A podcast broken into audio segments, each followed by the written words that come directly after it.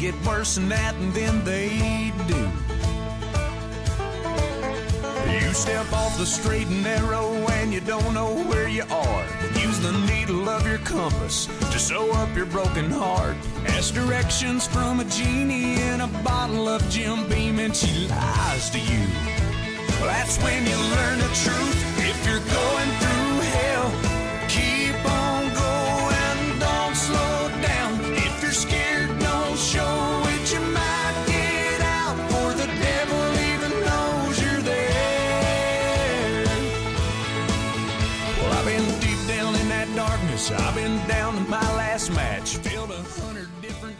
Las redes sociales. Sí, lo que se comenta en las redes sociales.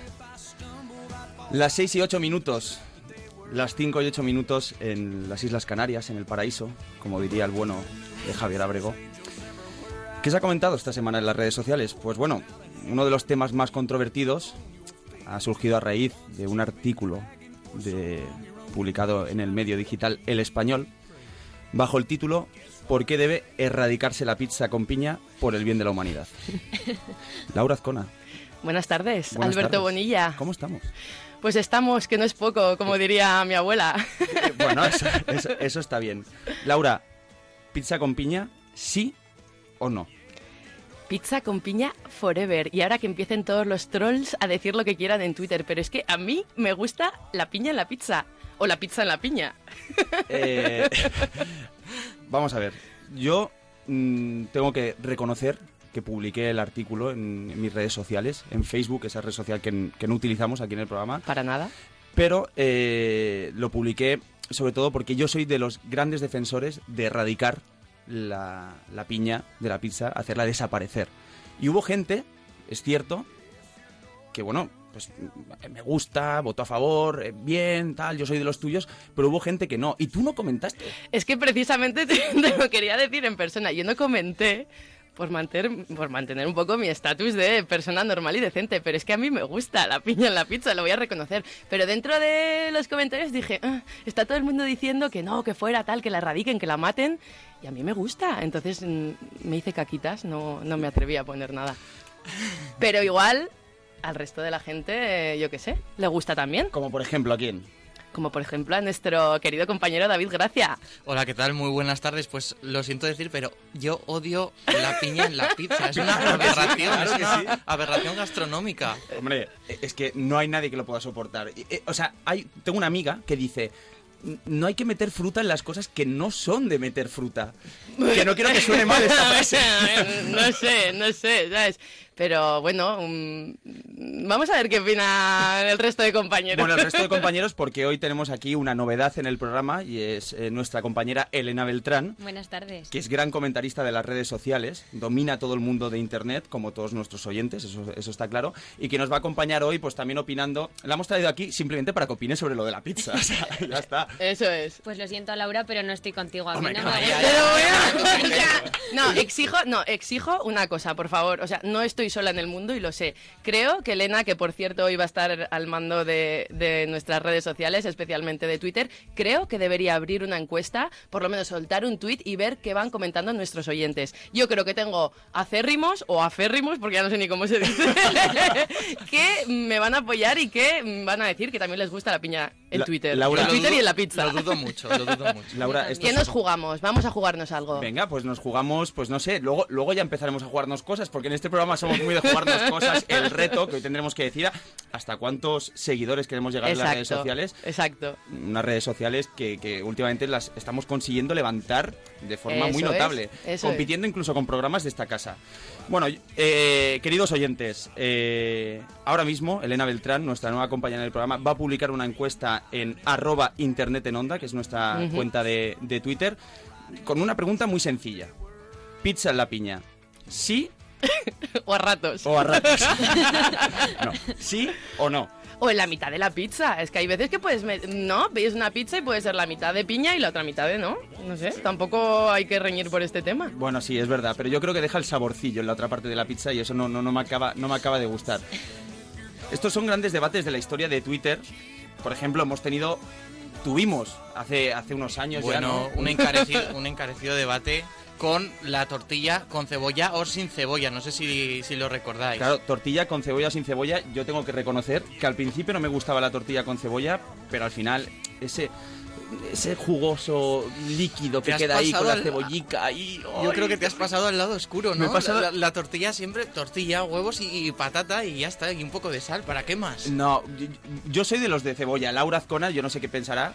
Yo sin cebolla, por favor. Sin cebolla. Sin cebolla. Veo que tienes mucho más criterio, Laura. Elena, luego. por favor, eh, por favor, apóyame. A mí con cebolla, me gusta con cebolla. Claro que sí, con cebolla. Pero bueno, ese es- no es el debate que vamos a abrir en las redes sociales. Podríamos seguir con otros debates, ¿no? Que muchas De veces hecho, hemos de hecho, he de decir, nuestra compañera Elena está a punto de lanzar el tweet y está diciendo, ¿pizza en la piña? Y dice, sí, always, la amo. No, solo a Laura.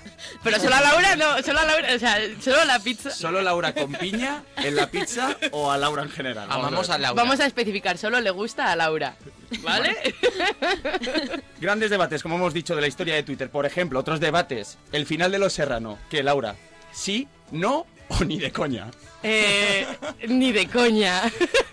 Pero de esto sabe un rato nuestro compañero David Gracia también, que tendrá que opinar algo de Hombre, tele. El final de Los Serrano, yo creo que desde luego que sí, porque ¿de qué serie estamos hablando ocho años después de que haya acabado si no es de, de Los Serrano y de, aquel sueño de Antonio Resines? Que, ¿Qué habría comido, qué habría cenado Antonio Resines esa noche para tener ese sueño? Pues seguro que pizza con piña. No podría tener una un sueño tan, una pesadilla. Yo, yo creo que fue a comer tipo de estas comidas contundentes, tipo un cocido, pero de noche o algo así. Sí, le debió sentar mal. Algo en la taberna. He de decir, y debo confesar, que pese a ser uno de los grandes traumas de la humanidad, jamás, jamás llegué a ver ese capítulo. Me lo han contado y sé cómo termina, pero no lo he visto. Laura es la, Laura Laura es la- típica que luego opina. Eso es. Laura se quedó en el típico capítulo en el que se fue Belén Rueda y dijo, bueno, ya la serie ya no mola y ya se quedó Ah, ahí. pero Belén Rueda se fue. no, en serio. Muy bien, Laura. Creo que, creo que no solo te perdiste el, primer- el último capítulo. Pues sí, como decíamos, ¿no? El final de Los Serranos, sí, no o ni de coña, acostarte a las 3 de la madrugada, ¿es salir o no? Para tu madre sí o nunca. Mira, típico. Mm, ¿Ayer saliste? No, mamá, no salí. Salí a dar una vuelta. ¿A qué hora llegaba a casa? A las 3. Pues eso ya es salir. Hombre, es que... Es que No, eso no es salir. Pero tú tienes que entender, eh, Laura Azcona, que aunque tu madre es muy joven, eran otros tiempos también cuando ya salía y a las 3 de la mañana no se llegaba a casa. Es que además se decía de la mañana, ya, ahora ya decimos de la madrugada para intentar como que quede más bonito, ¿no? O sea, madrugada, de la mañana quedaba como muy tarde. Has llegado de mañana. Ya, ya, pero bueno, mm, ¿las 3 de la mañana o las 3 de la madrugada? Ese es otro debate que podríamos abrir. Yo, si queréis un truco el truco que yo sigo para llegar después de las 3 de la madrugada a casa, vamos a decirlo, para llegar de día, llevarles unos churros a, a tu pareja, a tus padres o lo que sea. Entonces, seguro que ya no te Y con eso te ganas. tan tarde. Sí, Y por ejemplo, si son diabéticos, ¿qué? Bueno. ¿Ves? Nunca se Ese una debate pareja no diabética. planteado. Un saludo a todos los diabéticos. Bueno, he de decir que ya están las primeras reacciones en Twitter ah, sobre el debate de la piña y nuestra compañera Elena nos puede comentar qué están diciendo en las redes sociales. Sí, Laura no está sola. Hay gente que le apoya, aunque. y son de los primeros. Pizza en la piña siempre, dice Rafa para los amigos. Rafa, para los amigos, Ojo, eres ojo al amigo. dato- ojo, ojo al gazapo de Elena, pizza en la piña, siempre. Pizza en la piña. No, no. Eh, eh, sí puede- que he sido yo, él dice piña en la pizza.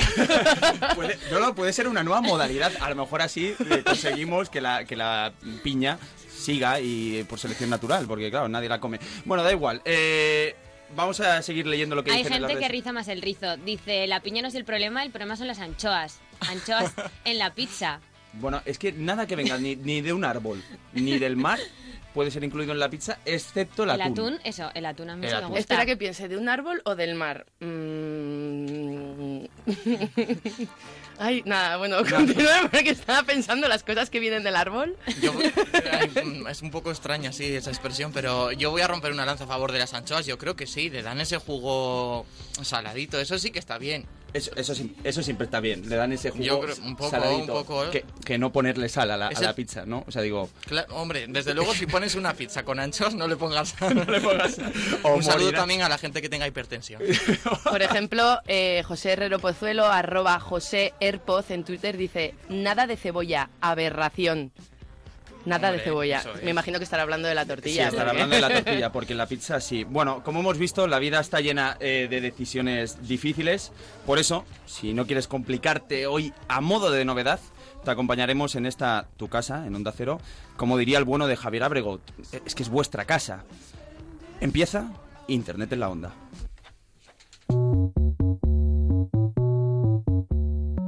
Participa a través de Twitter. Arroba Internet en Onda.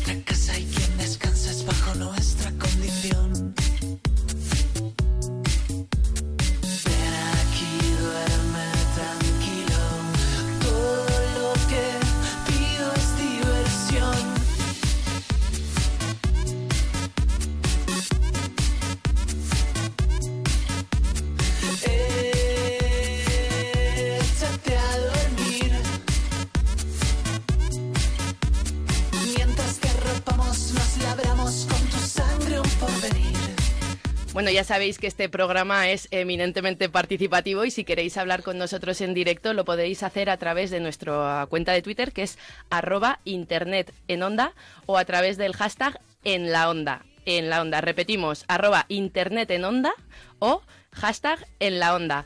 Y bueno, vamos a decir también nuestros usuarios claro. de Twitter porque la concurrencia quizá Hombre, también claro. quiera comentar algo. Si alguien quiere increpar a Laura Azcona eh, por lo de la piña, pues lo puede hacer directamente a su cuenta de Twitter, que en este caso es arroba Laura Azcona. Eso es. O tenemos la cuenta de servidor que es arroba abonillaz, de nuestro compañero el más televisivo de las redes sociales que es arroba, a ver si lo digo bien, dab con v Eso barra es. baja barra baja o guion bajo ¿En Barra qué quedamos? baja, barra baja. Lo estabas diciendo Volver- perfectamente. volveremos al debate otra vez. dab barra baja gracia y nuestra nueva incorporación Elena que es arroba Elena barra baja bm1 Un poco complicado, ¿no, Un Elena? poco complicado. Yo lo quería hacer más fácil, pero estaban cogidos todos y al final estaba tan harta de probar que Twitter me sugirió ese y dije, no me gusta, pero ya está. Yo no voy a pasar más O sea, tiempo eres, buscando un eres de las de, o sea, cuando tú te vas a activar una cuenta en las redes sociales y no y no existe el nombre que tú quieres, que en este caso sería Elena, Beltrán o cualquier Algo cosa, así, sí. eres de las que acepta las recomendaciones de los programas. Sí, pierdo la paciencia.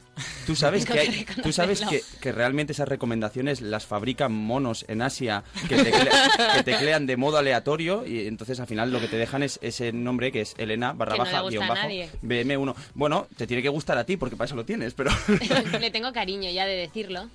Mm. Yo soy de la opinión que a Twitter hay que ir como a las rebajas del corte inglés el primer día para llegar y poder coger eh, a tu medida el nombre de, usuario. Es que De si hecho, no- hay que estar en la puerta. Eso es, hay que estar un poquito en la puerta. Yo, en mi yo también lo he sufrido, eh, por eso tengo arroba daf barra baja gracia. No yo en mi caso, para eso soy un poco aguililla y, por ejemplo, con Instagram, con Twitter en su día, con Pinterest, o sea, siempre procuro, aunque no utilice esa red social, coger el nombre ya en plan a estar como la vieja que está a las 10 de la mañana en la puerta del corte inglés, Eso, antes de que eh, abran. Eso compensa lo de la piña. eh, Bueno, tú- Perdón por lo de la vieja, No, ¿eh? es que claro, lo de la vieja. O sea, yo cuando salen esas típicas imágenes en los telediarios, ¿no? De, oye, empiezan las rebajas de enero, tal. Mm, O sea, no solo aparecen señoras mayores, sino que también aparece gente joven. Eso que a lo mejor están por ahí porque están cazando Pokémon. Pero, ojo, Puede ser. pero están en la, en la puerta de- del corte inglés. Puede ser. Como cada semana, como cada fin de semana, recordamos a nuestros oyentes que tenemos retos ¿no? en las redes sociales. Queremos llegar a, un número de seguidores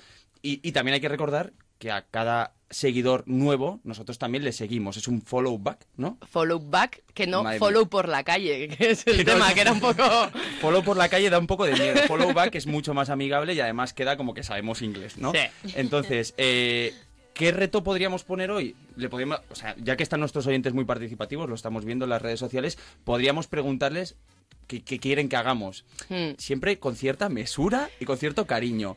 Y si es a través de Periscope, no puede haber desnudos de ningún tipo. Eso es, eso es. Yo creo que los únicos, las únicas cortapisas que deberíamos poner es no, no nos vamos a desnudar, no, no vamos a hacer el programa en bikini porque a Alberto Bonilla se le ha quedado pequeño el del año pasado.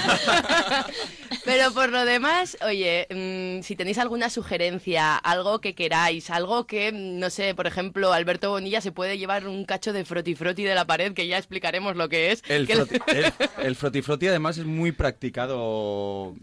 Bueno, da igual. Eh, bien. ¿Grillos? Eh, ¿Tenemos los ¿tenemos grillos, a mano? Por favor, por favor.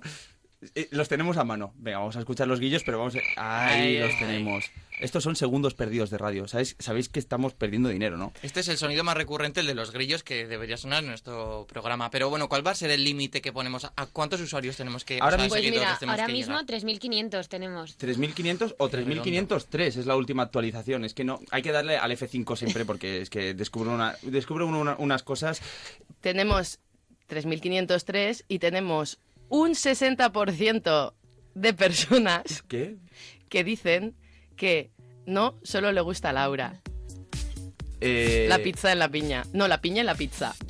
La- es que lo he escrito yo que mal, lo- claro, se presta confusión. se presta confusión porque acabamos de lanzar un tuit en el que hemos dicho ¿a quién le gusta la pizza en la piña? Sí, sí, esa es nuestra encuesta. Muy bien, muy bien. Por favor, eh, Elena Beltrán, pasa por recursos humanos cuando acabes.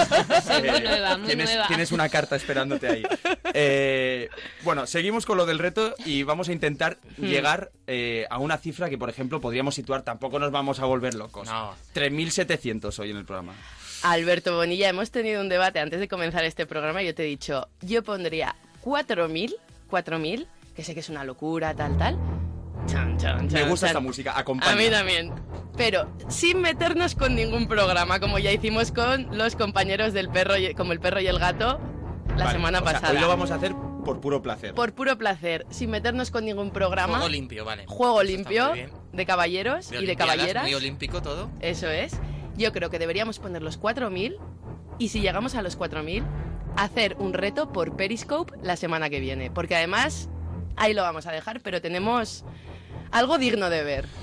Pues ahí lo dejamos. Vamos a fijarnos un objetivo de 4.000, que además, si llegamos a los 4.000, aparte del reto, de lo que nos sugieran los oyentes, lo más votado, lo más retuiteado, lo más me gusta del mundo entero, esos corazoncitos de. Twitter, desvelaremos una sorpresa al final del programa. Hecho. Y no es cualquier sorpresa. Hecho. Es Yo una por mí- sorpresa, sorpresa de Isabel Gemio. No, es una sorpresa de verdad. Acompáñame. Ah, eh, por favor, por favor, David, cántanos, cántanos. Hoy que no está Víctor Fernández, nos No, tienes que pero cantar. lleva su camisa. Sí, sí, por favor, cuando hagamos un periscope he venido eh, hoy caracterizado de Víctor Fernández y ¿queréis que cante? Sí, por favor. por favor, Ah, porque canta- me- ¿en canta- qué momento me habré can- puesto la camisa de Víctor?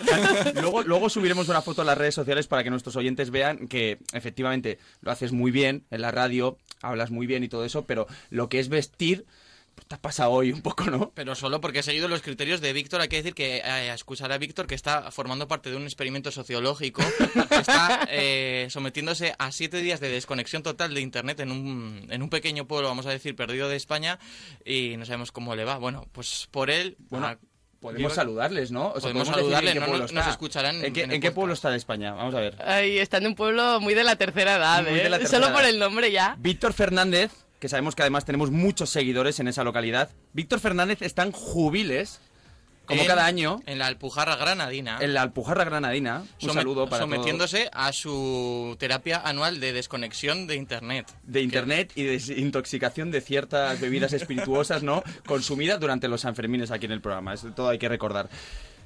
Ya sabéis, oyentes, 4.000 seguidores, nuestro objetivo de hoy. Y suena, y suena la sintonía de Sorpresa, Sorpresa, Isabel Gemio, gran programa. Por favor, subimos un poco, vamos a escucharla, por favor.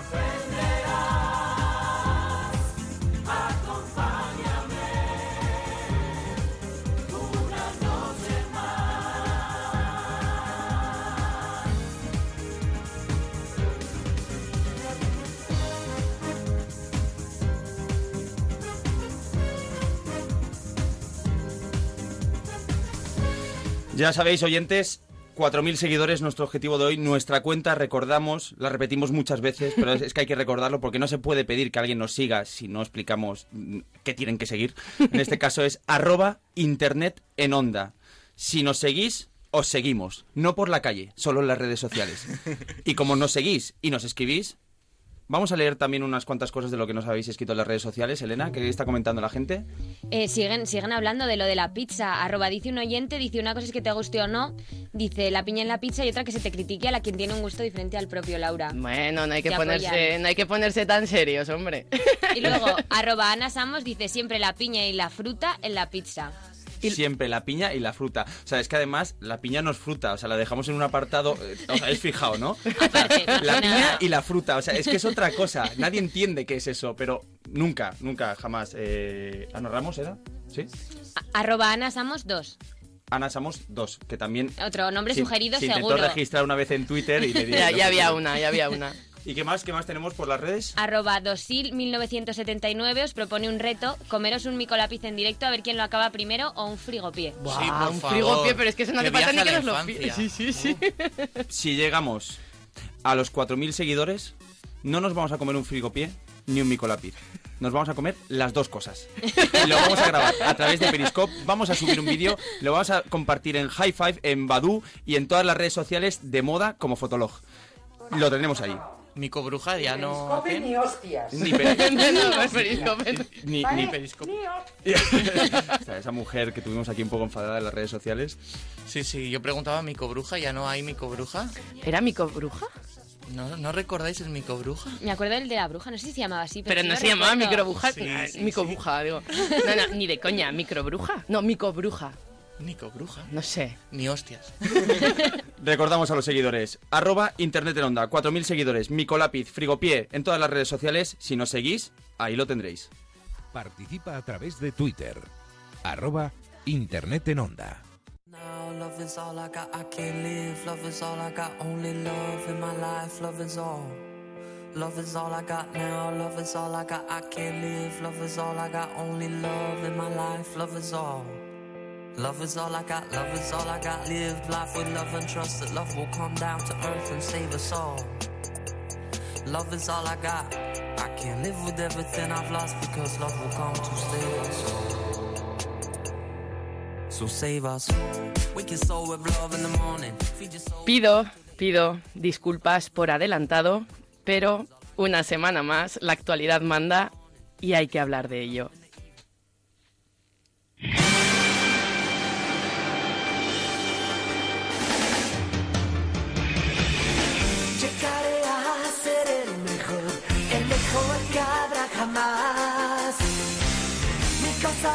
Ser su entrenador, tras poderlos capturar.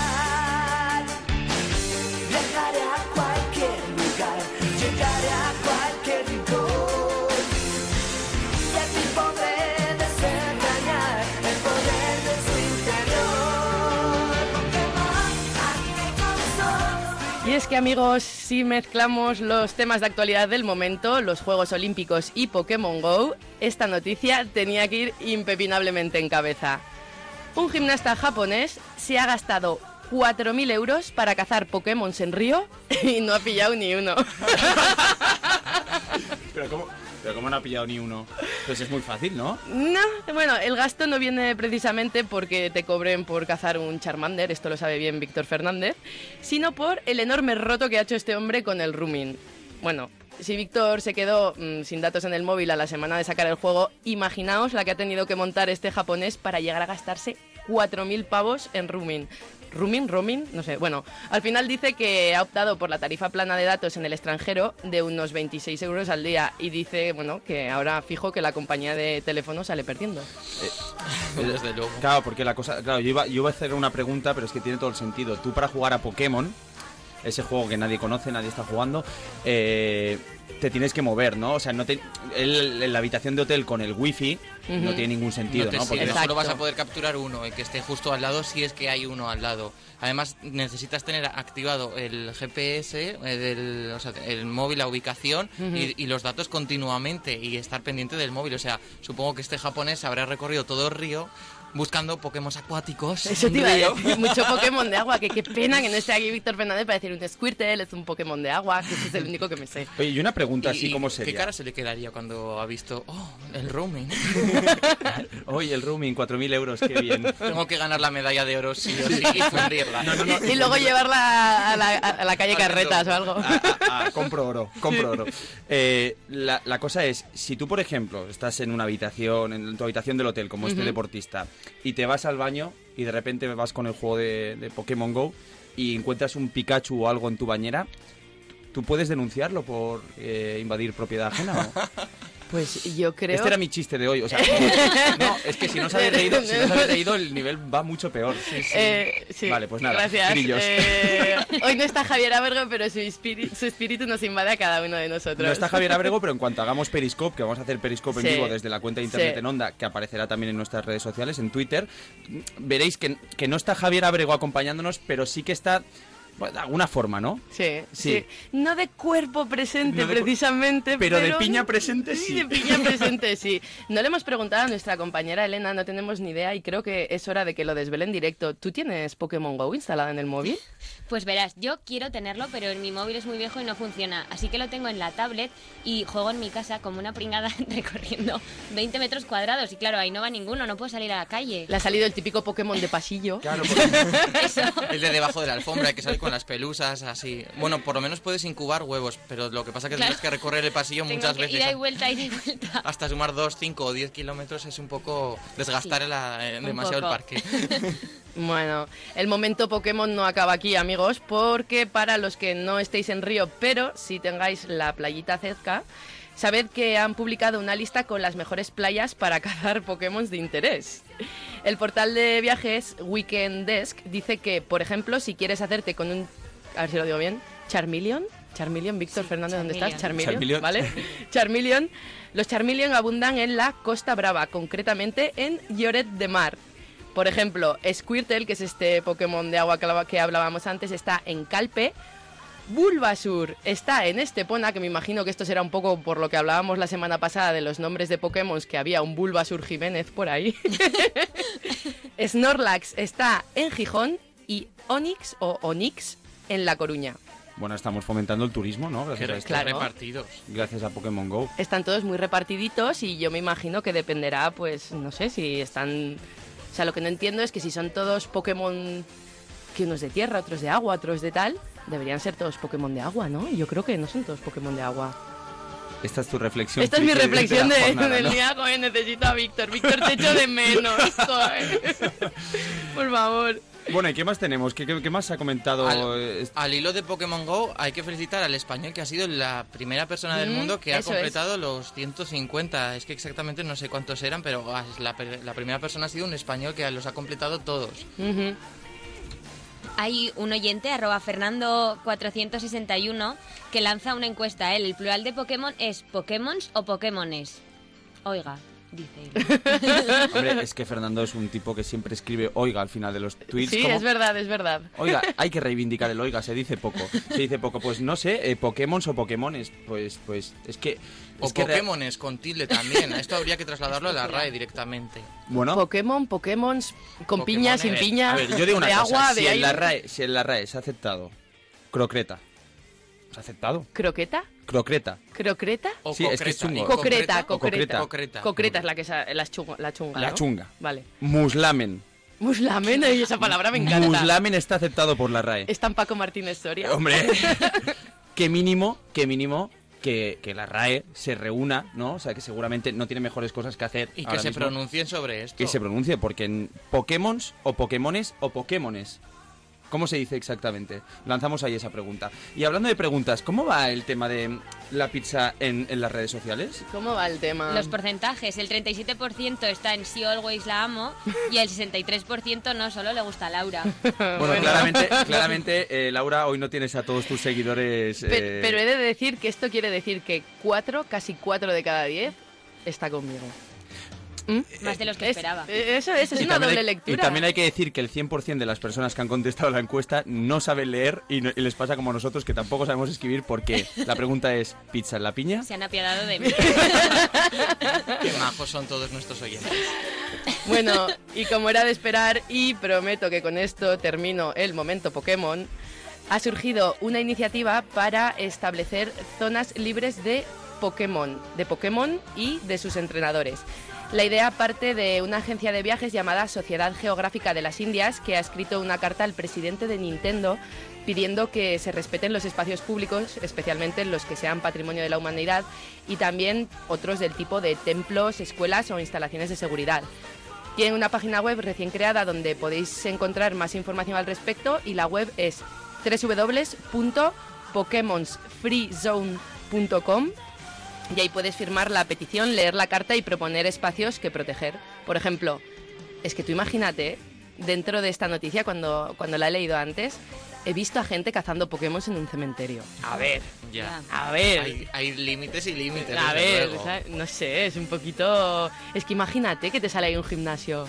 Te sale un gimnasio en, un- en una tumba, en una lápida. Claro. Ahí son todos, perdón, ¿eh? ahí son todos de oye. tierra, ¿no? Badabadunchas. Es muy bueno el chiste de hoy. Gracias. Lo llevo ensayando toda la semana. En este, en este caso sí, serían, serían Pokémon de tierra, pero, pero bueno, no- nunca sabemos si los, si, si los muertos, que tampoco vamos a invocar aquí, estamos... No, no, No, no, que esto me estamos da para miedo. invocar, a lo mejor también van al gimnasio, allá, allá donde estén.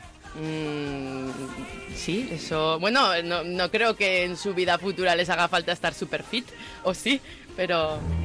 Estamos, estamos planteando preguntas. Los eh, muertos, fallecidos, gente que está en otra vida, ¿va al gimnasio o no? Y luego yo siempre me he O, o preguntado... son más de pagar el gimnasio y no acudir. Esa, esa es la pregunta clave de hoy. Leo, eh, arroba pauleshat, dice, Laura, deberías hacer presión a Nintendo para que desarrollara el Pokémon tipo fruta, que por supuesto tendría forma de piña. Yo, yo creo que alguno ya hay con forma de. ¿No? No sé, pero me parece una idea brillante, desde luego. Si no hay, debería existir. Y luego, arroba Benito Pereir dice, en la localidad pontevedresa de Bayona también hay un Pokémon en, un pa- en una panadería, no sé cuál. En- Bueno, pues un, un Pokémon currusco, ¿no? Sería algo así. ¿Currusco o Cuscurro? Eh, eh, esa es la Otro pregunta debate. también. Otro debate. ¿Currusco o cuscurro? O simplemente pásame lo que quede del pan. ¿no? Porque siempre se deja al final el currusco o cuscurro es lo último que Cuscurro no lo he oído en la vida. tampoco. ¿Conocéis alguna persona en la historia de la humanidad que, te haya, que haya dicho, ay, pásame esa puntica de pan que es lo que más me gusta? La puntica no, pero el currusco sí. Currusco sí, ¿no? El- no, no, digo, bueno, el currusco. ¿A, a alguien le gusta el currusco? A mí. A mí Ah, sí me gusta. A una amiga mía le vuelve A loca. mí me gusta mucho. Le- le vuel- Saludos, Gema. Un saludo, Gema, y los curruscos de pan. Bueno, y recogemos, eh, recogemos con más tweets, ¿no? Eh, que nos están comentando en las redes sociales. En- Sí, arroba paulesja90 ha dicho también, el que inventó la piña en la pizza es el mismo que mezcló dulce y salado en la misma comida, el primer saboteador gastronómico. Puede ser. ¿No? Sí, pero, Es- eso, pero es eso- pero el- la pero eso es típica- un ataque hacia ti, Laura. Ya, se está con Que- que- nosotros. pero que me da igual, o sea, que es que quiero ¿Cómo, decir... cómo o se nota que, que- que ya has visto que has perdido la batalla Sí, en la no- pizza y ya, ya te da No igual? tengo ningún tipo Está de problema. Pero es que vosotros, ¿a que seguro que os gusta la cebolla caramelizada? Sí, ¿Eh? sí, Pues a mí no. A mí no. ¿Eh? O sea, y eso también es dulce y salado a la vez. Laura, ¿no? Laura, Laura, seguro que tú de niña eras la típica que mezclabas la naranjada con la Coca-Cola en el cumpleaños. y el Así me con la nocilla. No, y tiene, Laura Azcona tiene pinta de, de- de- de ser la típica que, que vas a cenar con los amigos y es, ay, mira, quiero esta hamburguesa completa, pero me puedes quitar el bacon, la cebolla, el Perdona, queso, no, eh, perdona. tal, le puedes añadir un poco de maíz, típico, ¿quién le echa maíz a las cosas? Pues no entiendo. No, Perdona. esas. eh, querido, aquí el único que quita ingredientes de alguna comida eres tú, que quitas la piña de la pizza. Hombre, eso ha sido, eso ha sido un golpe bajo. Bueno, y seguimos hablando de las redes sociales y sobre todo de, de ciertos fenómenos, eh, sobre todo cuando nos referimos al mundo musical, que lo están petando en las redes sociales. Eh, sus influencias en- pues no son Justin Bieber, que aquí nos gusta mucho, tampoco One Direction, tampoco Leticia Sabater, eh, pero sí eh, grupos míticos de los 90 eh, como Nirvana, Pixies, Smashing Pumpkins. Mm. Conocemos esos grupos. No- Garbage, garbage. Eh, Bon Jovi no, por ejemplo, no, no, no, no aparece en la nota de Bon prensa, no, no, no han comentado nunca que les guste Bon Jovi. Y sí, se llaman Furious Monkey House. Son de Pontevedra y lo suyo, como estamos escuchando, es puro rock.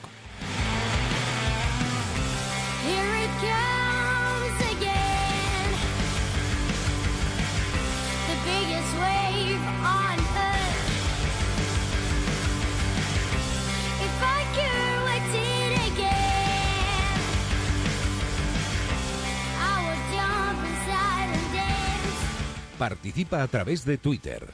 Arroba Internet en Onda.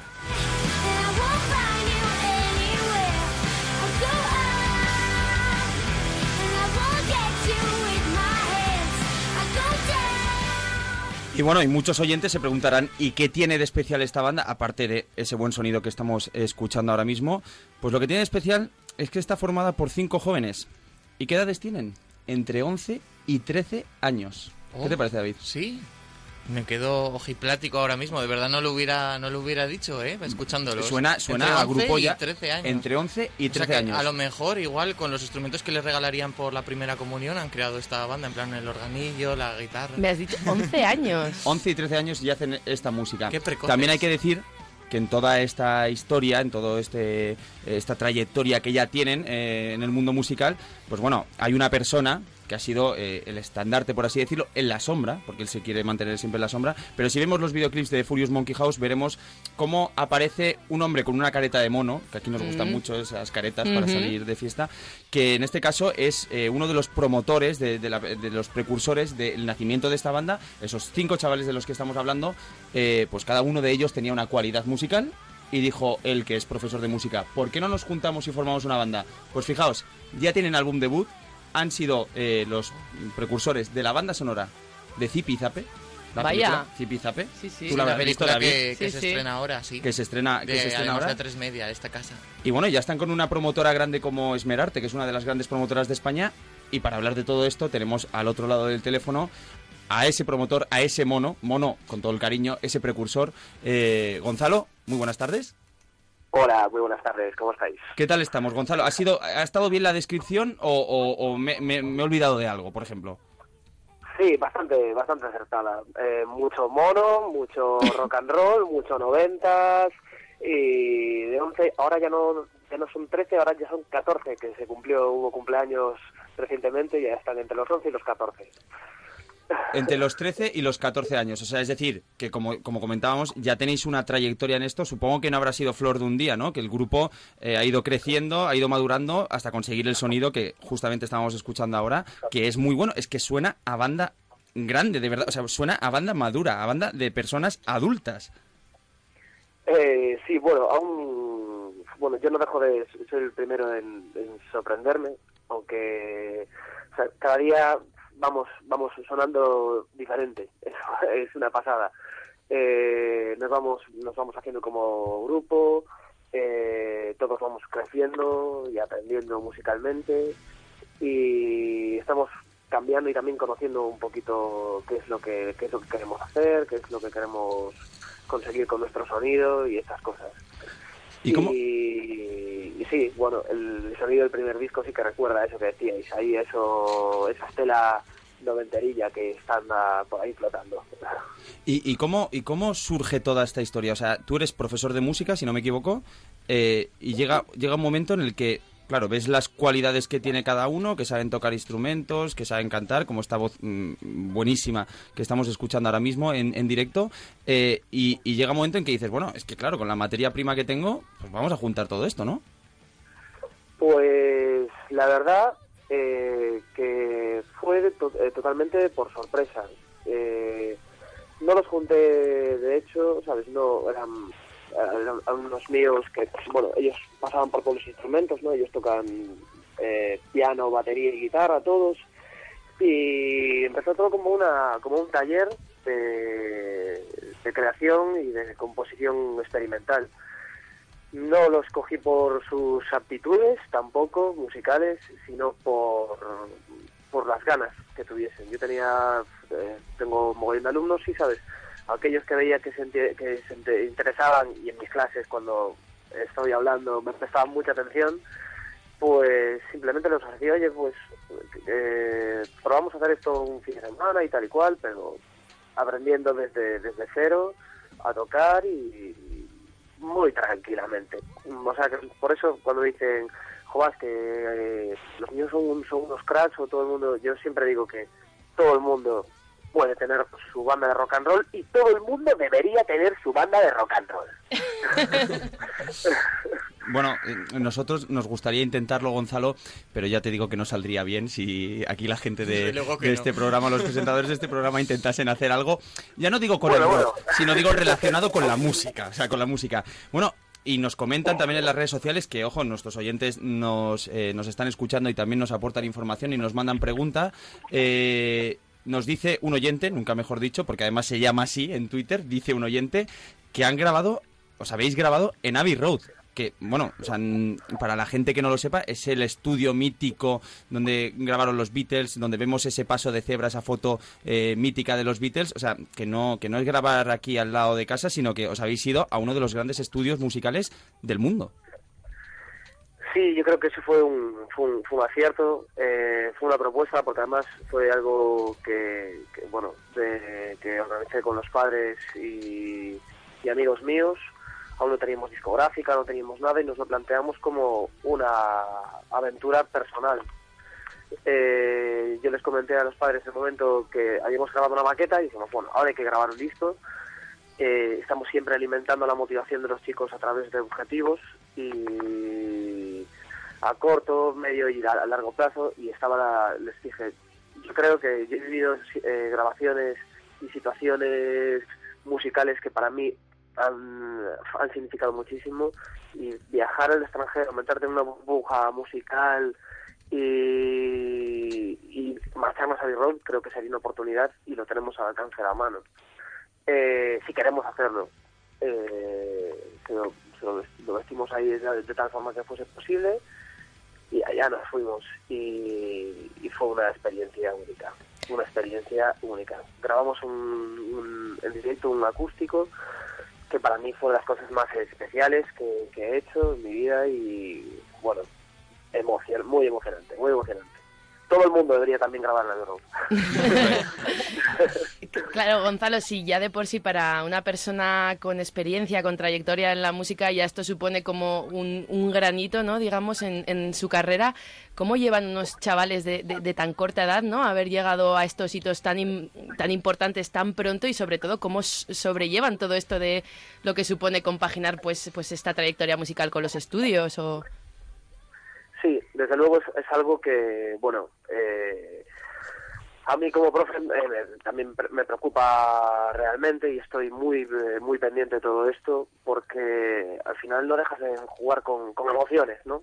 Y al jugar con emociones eh, y tener unos chicos que, eh, que están jugando a ser mayores, por decirlo de alguna forma, metidos, metidos en un mundo de adultos, eh, hay que tener, hay que llevar pies de plomo porque, bueno, son, hay muchas cosas que, que controlar ahí. Pero yo creo que lo estamos haciendo con desde el equipo de Esmerarte, todos los amigos que, que, sabes que me, eh, apoyan en el proyecto, los padres y yo lo estamos llevando súper guay. Eh, no podemos eh, no, no, no podemos tocar mucho, no podemos hacernos una gira al uso.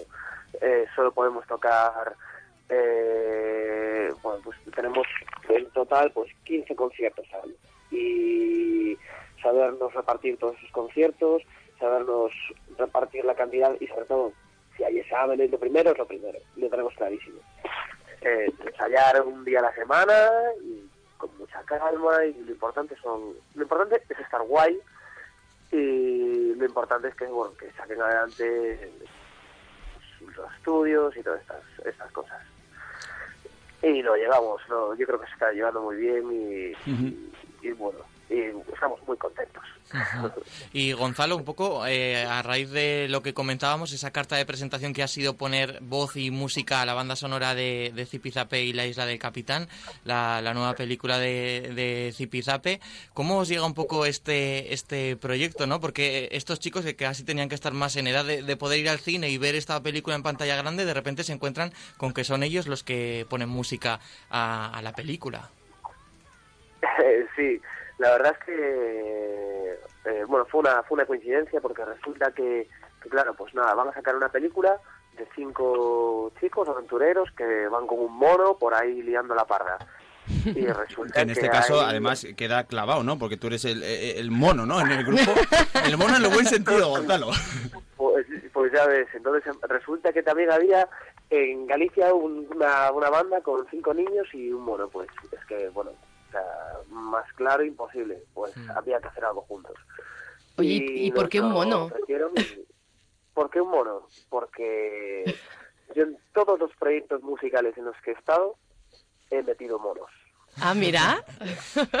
Bueno, pero eso, Gonzalo, no es una respuesta. Porque Ya, ya. entonces, ahora viene otra pregunta. ¿Y por qué has metido monos en todos los proyectos musicales? Eh, ¿A quién no le gustan los monos? Nos gustan los monos. A todo el mundo le gustan los monos, ¿no? Es como los koalas o las piñas. Claro. Eh, sí, no sé, eh, son como súper graciosos, eh, súper tiernos, tienen un punto súper salvaje y mega loco y no sé, son geniales, son geniales. Bueno, siempre para todo.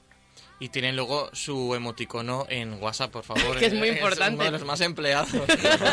Tienen hasta tres Tienen incluso. hasta tres emo- emoticonos, el de los oídos, el de taparse los ojos. Es que nosotros aquí, Gonzalo, ya, ya lo siento, pero somos un poco fricazos de las redes sociales y de las aplicaciones, con lo cual todo lo comparamos con, con eso.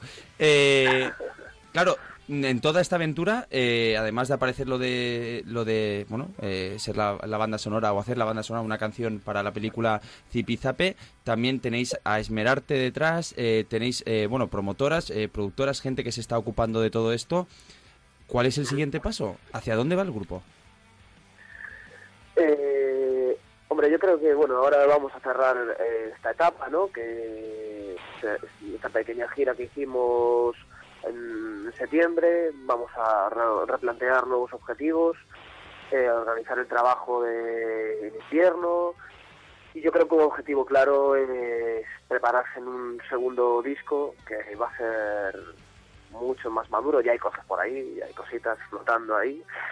Y está claro que un segundo disco, grabarlo en un sitio muy especial también, eh, pues va a ser va a ser algo ya de, de cabeza, en lo que nos vamos a concentrar y preparar. Pero Bueno. bueno, ya, con calma y despacito. Sí, sí, con, con calma sobre todo porque hay grupos que, que acaban, bueno, pues tocando 50, 60 años haciendo giras, grupos grandes y yo creo que además estos chicos han empezado muy pronto. Eh, recordamos, estamos hablando de Furious Monkey House, que es uno, una de las bandas pues que más está dando que hablar en las redes sociales, mm, que está llenando páginas en medios digitales, páginas web en este caso, eh, hablando sobre todo de, de, bueno, de estos chavales que ahora nos contabas que están entre 12, 13, 14 años, pero que cuando empezasteis toda la aventura estaban entre 11 y 13 años. En este caso hablamos de, de Manu, que es el guitarrista, de Carlota, baterista, Mariña, eh, la cantante, que además tiene una voz impecable, Sí. Amaya, teclista, Irene, guitarrista, y en este caso también estamos hablando con el mono furioso, que es eh, una de las partes, eh, una, de, una de las piezas importantes eh, del grupo. Gonzalo, de verdad, a nosotros nos ha sorprendido mucho, por eso de verdad hemos perseguido esta entrevista, poder hablar con vosotros, porque lo que hacéis nos parece increíble. Y sobre todo, lo último que te quería preguntar, o, bueno, lo que tú también nos quieras decir, pero un consejo, un consejo sobre todo para todos aquellos grupos, todos esos chicos jóvenes que tocan la guitarra en su habitación, en donde pueden, en una sala que alquilan, que piensan, bueno, es que nunca llegaré a estar ahí. O sea, ¿qué les dirías tú? ¿Qué consejo les darías? Sobre todo, ¿qué- ¿de qué forma podemos animar a toda esa gente para que se lance?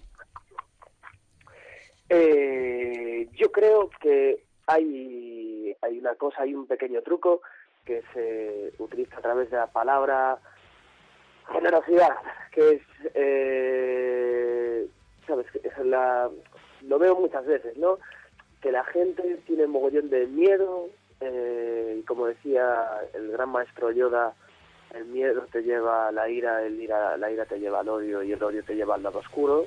Y para no acabar en el lado oscuro no se puede tener miedo y hay que ser generoso, pues eh, ser generoso y darle darle mucha caña. Si insistes, persistes y estás ahí sin preocuparte más de que cómo le vaya a los demás y apuestas realmente por lo que tú quieres, eh, es que lo- vas a tener todo por delante y va a salir seguro, segurísimo. Gonzalo, el mejor consejo que podías dar, generosidad. Nos quedamos con, con esa frase. También nos quedamos con ese consejo de, del maestro Yoda, que aquí nos gusta mucho Star Wars. Eso es. Y, y nada más que decirte, más que esta es tu casa, Gonzalo. Ya sabes que estamos aquí para cuando necesitéis. Mm, Yo ya me voy a encargar de que en Onda Cero os pongamos bien de música de, de Furious Monkey House, este grupo que está Ay, ay, ay. creciendo y que ahora mismo, lo siento decirlo vulgarmente, pero la está petando. No, eso Está- no es vulgar. No es vulgar, que es lo bonito. está petando. Es que lo está petando, ya está.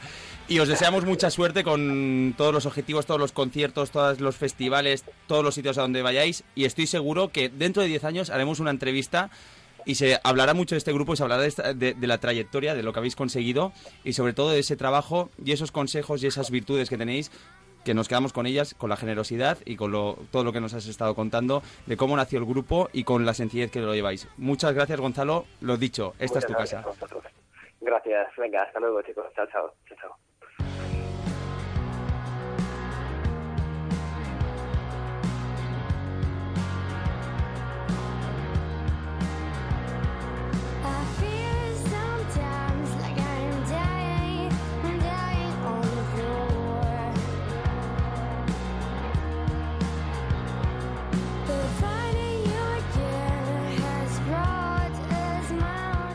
En Onda Cero, Internet en la Onda.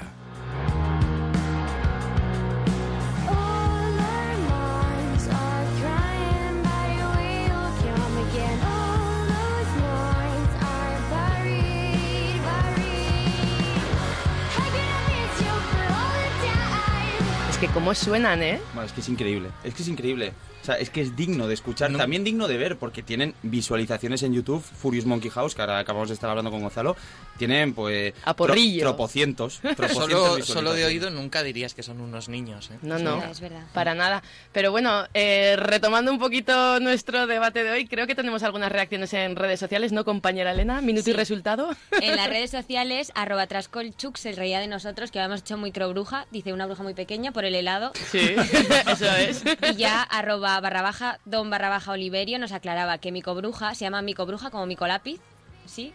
Y dice el primer paso para la invasión de la fiesta de Halloween en la cultura ibérica y nos pone una foto de lo que era el helado.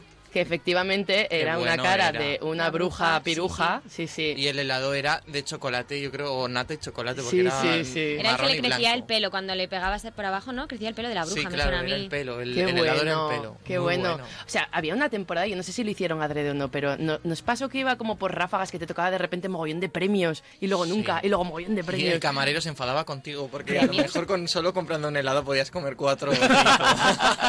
Claro, luego te ibas a casa rodando. Sí. Pero bueno, Rodando tienen que estar hoy las redes sociales porque recordamos, tenemos un reto, el que nos Ujú. proponga la audiencia.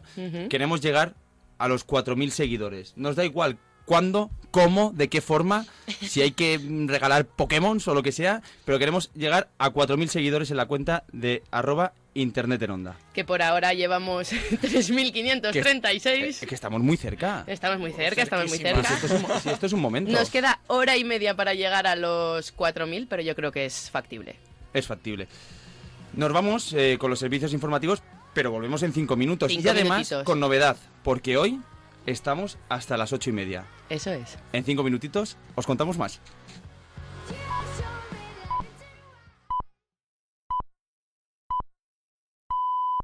Son las 7, las 6 en Canarias.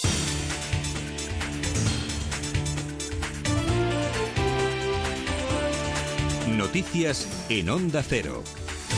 Buenas tardes, el punto informativo sigue estando en Río de Janeiro con el desarrollo de esta segunda jornada de los Juegos. Repasamos, por tanto, novedades en esta competición con el equipo de enviados especiales de Onda Cero Última Hora. Feliz José Casillas.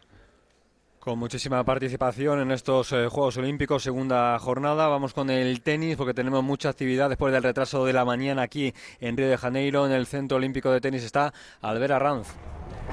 Así es, Félix. David Ferrer avanza ronda y esa es la principal noticia en el Centro Olímpico de Tenis al derrotar al uzbeco Istomin 6-2, 6-1 en hora y cuarto, mientras que en estos instantes está jugando su partido el también español Roberto Bautista. Ha perdido el primer set en el tiebreak 7-6 frente al ruso Andrei Kudnesov en 51 minutos. Domina, no obstante, nuestro compatriota 3-1 en la segunda manga. A lo largo de la jornada, también aquí en el Centro Olímpico de Tenis, Nadal del Bonis, Muguruza Jankovic y Marc López Nadal frente a los holandeses Haas y Roger. Hoy también comparecen, entre otros, Serena Williams, Novak Djokovic y Andy Murray. Del tenis a la piscina porque estamos en la jornada matinal de clasificación para las finales de la noche, de la madrugada en España, pero tenemos también mucha representación española. Allí está Rafa Fernández. Pues sí, porque aquí en este estadio acuático está a punto de lanzarse al agua la segunda representante española de la mañana, Jessica Val, en los 100 metros eh, braza, donde eh, intentará meterse en las semifinales que serán esta madrugada hora española a las tres y media. Esas semifinales de 100 braza a las cuatro y media se ha clasificado para las semifinales Duane da Rocha, nuestra primera representante de la mañana, con el decimoquinto tiempo. Ha estado a punto de quedarse fuera después de ser séptima en su serie, pero se ha podido meter en esas semifinales. En 40 minutos, Melanie Costa y nuestra medallista Mireia Belmonte eh, se lanzarán al agua en los 400 libres buscando la final que sí será esta madrugada a las 4 hora española. También tendremos hoy al jovencísimo de 17 años de Palma de Mallorca, Hugo Oliveira. Acaba de terminar el partido de debut de la selección española femenina de hockey hierba. ¿Cómo han ido las cosas, David Camps? Difícil papeleta la que tenía España para comenzar los Juegos Olímpicos. Holanda goleada al combinado nacional 5-0. Ya el descanso, el dominio era abrumador, pese a que ha dispuesto España de 5 penalti corner para acercarse. Pero la falta de gol ha lastrado a las chicas de Adrián Locke. Mañana a las 12 y media de la noche, hora española, segundo partido ante China.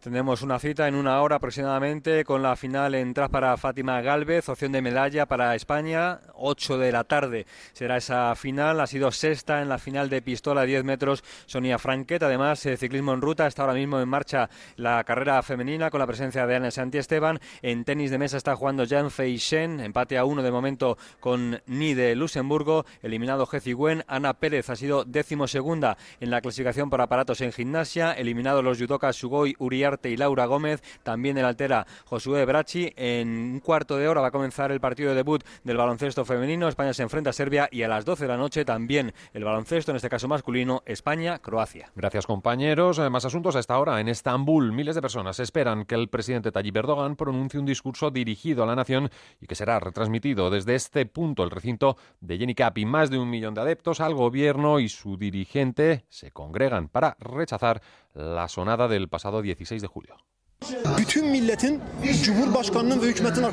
Tenemos que demostrar que toda la nación se encuentra detrás del presidente y el gobierno. Es importante porque hemos asignado a este gobierno que nos gobiernen. No sería aceptable no estar detrás de ellos, detrás de las personas que elegimos. Por eso estamos desde ese día en las plazas.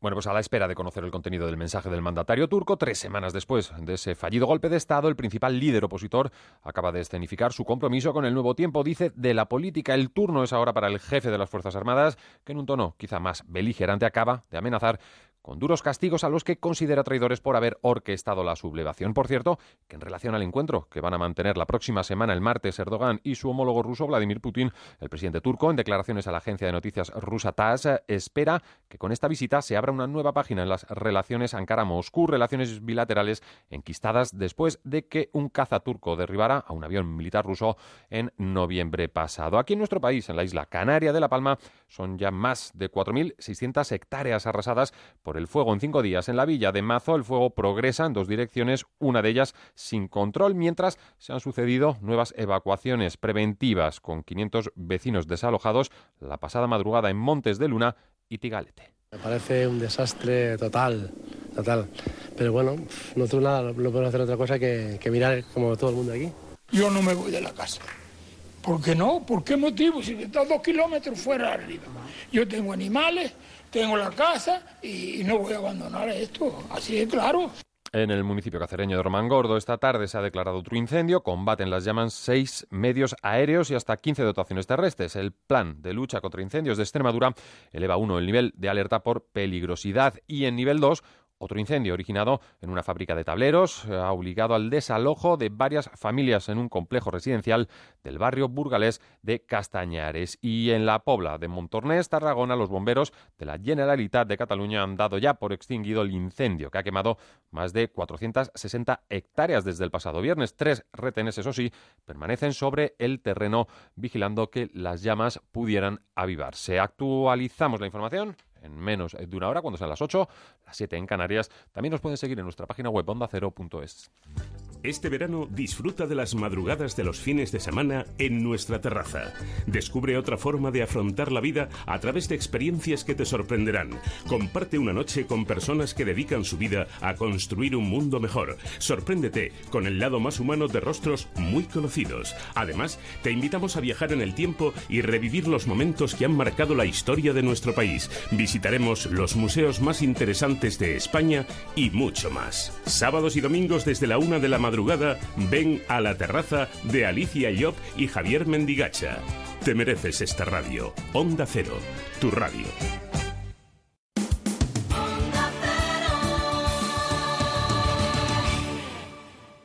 En Onda Cero, Internet en la Onda. La la la.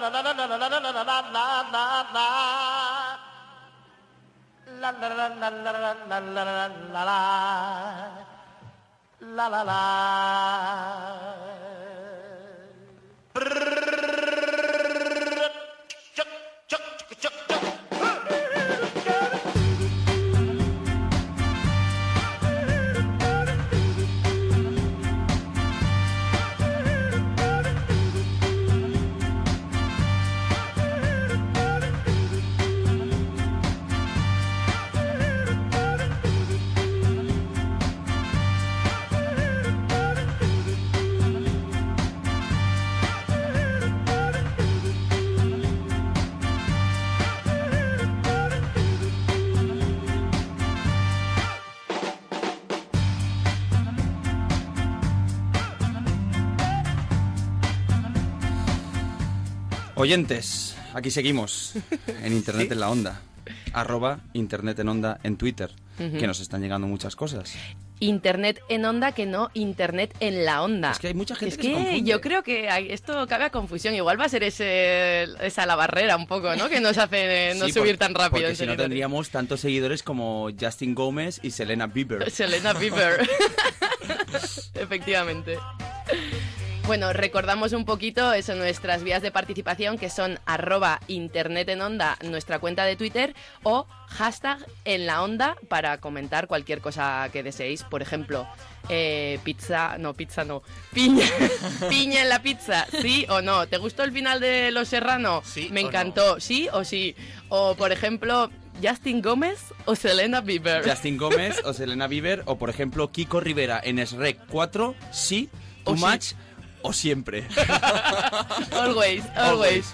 También tenemos bastantes interacciones en nuestra cuenta de Twitter, sobre todo eh, hablando del tema de los helados que comentábamos antes. Teníamos el mico, Mico. mic- micobruja. Es que ¿por qué me cuesta tanto de micobruja? Es como el Micolapi, micolapi, micobruja. micobruja, eso es. Pues micobruja, pero hay un oyente, Elena, que nos comenta una noticia que no teníamos ni idea. Arroba dosil1979 dice, ¿por qué desapareció el frigurón? Y yo no, no recuerdo cuál era ese lado, pero eh, enlaza un- una noticia en el que hay una foto que está ahí, vale 25 pesetas, el helado.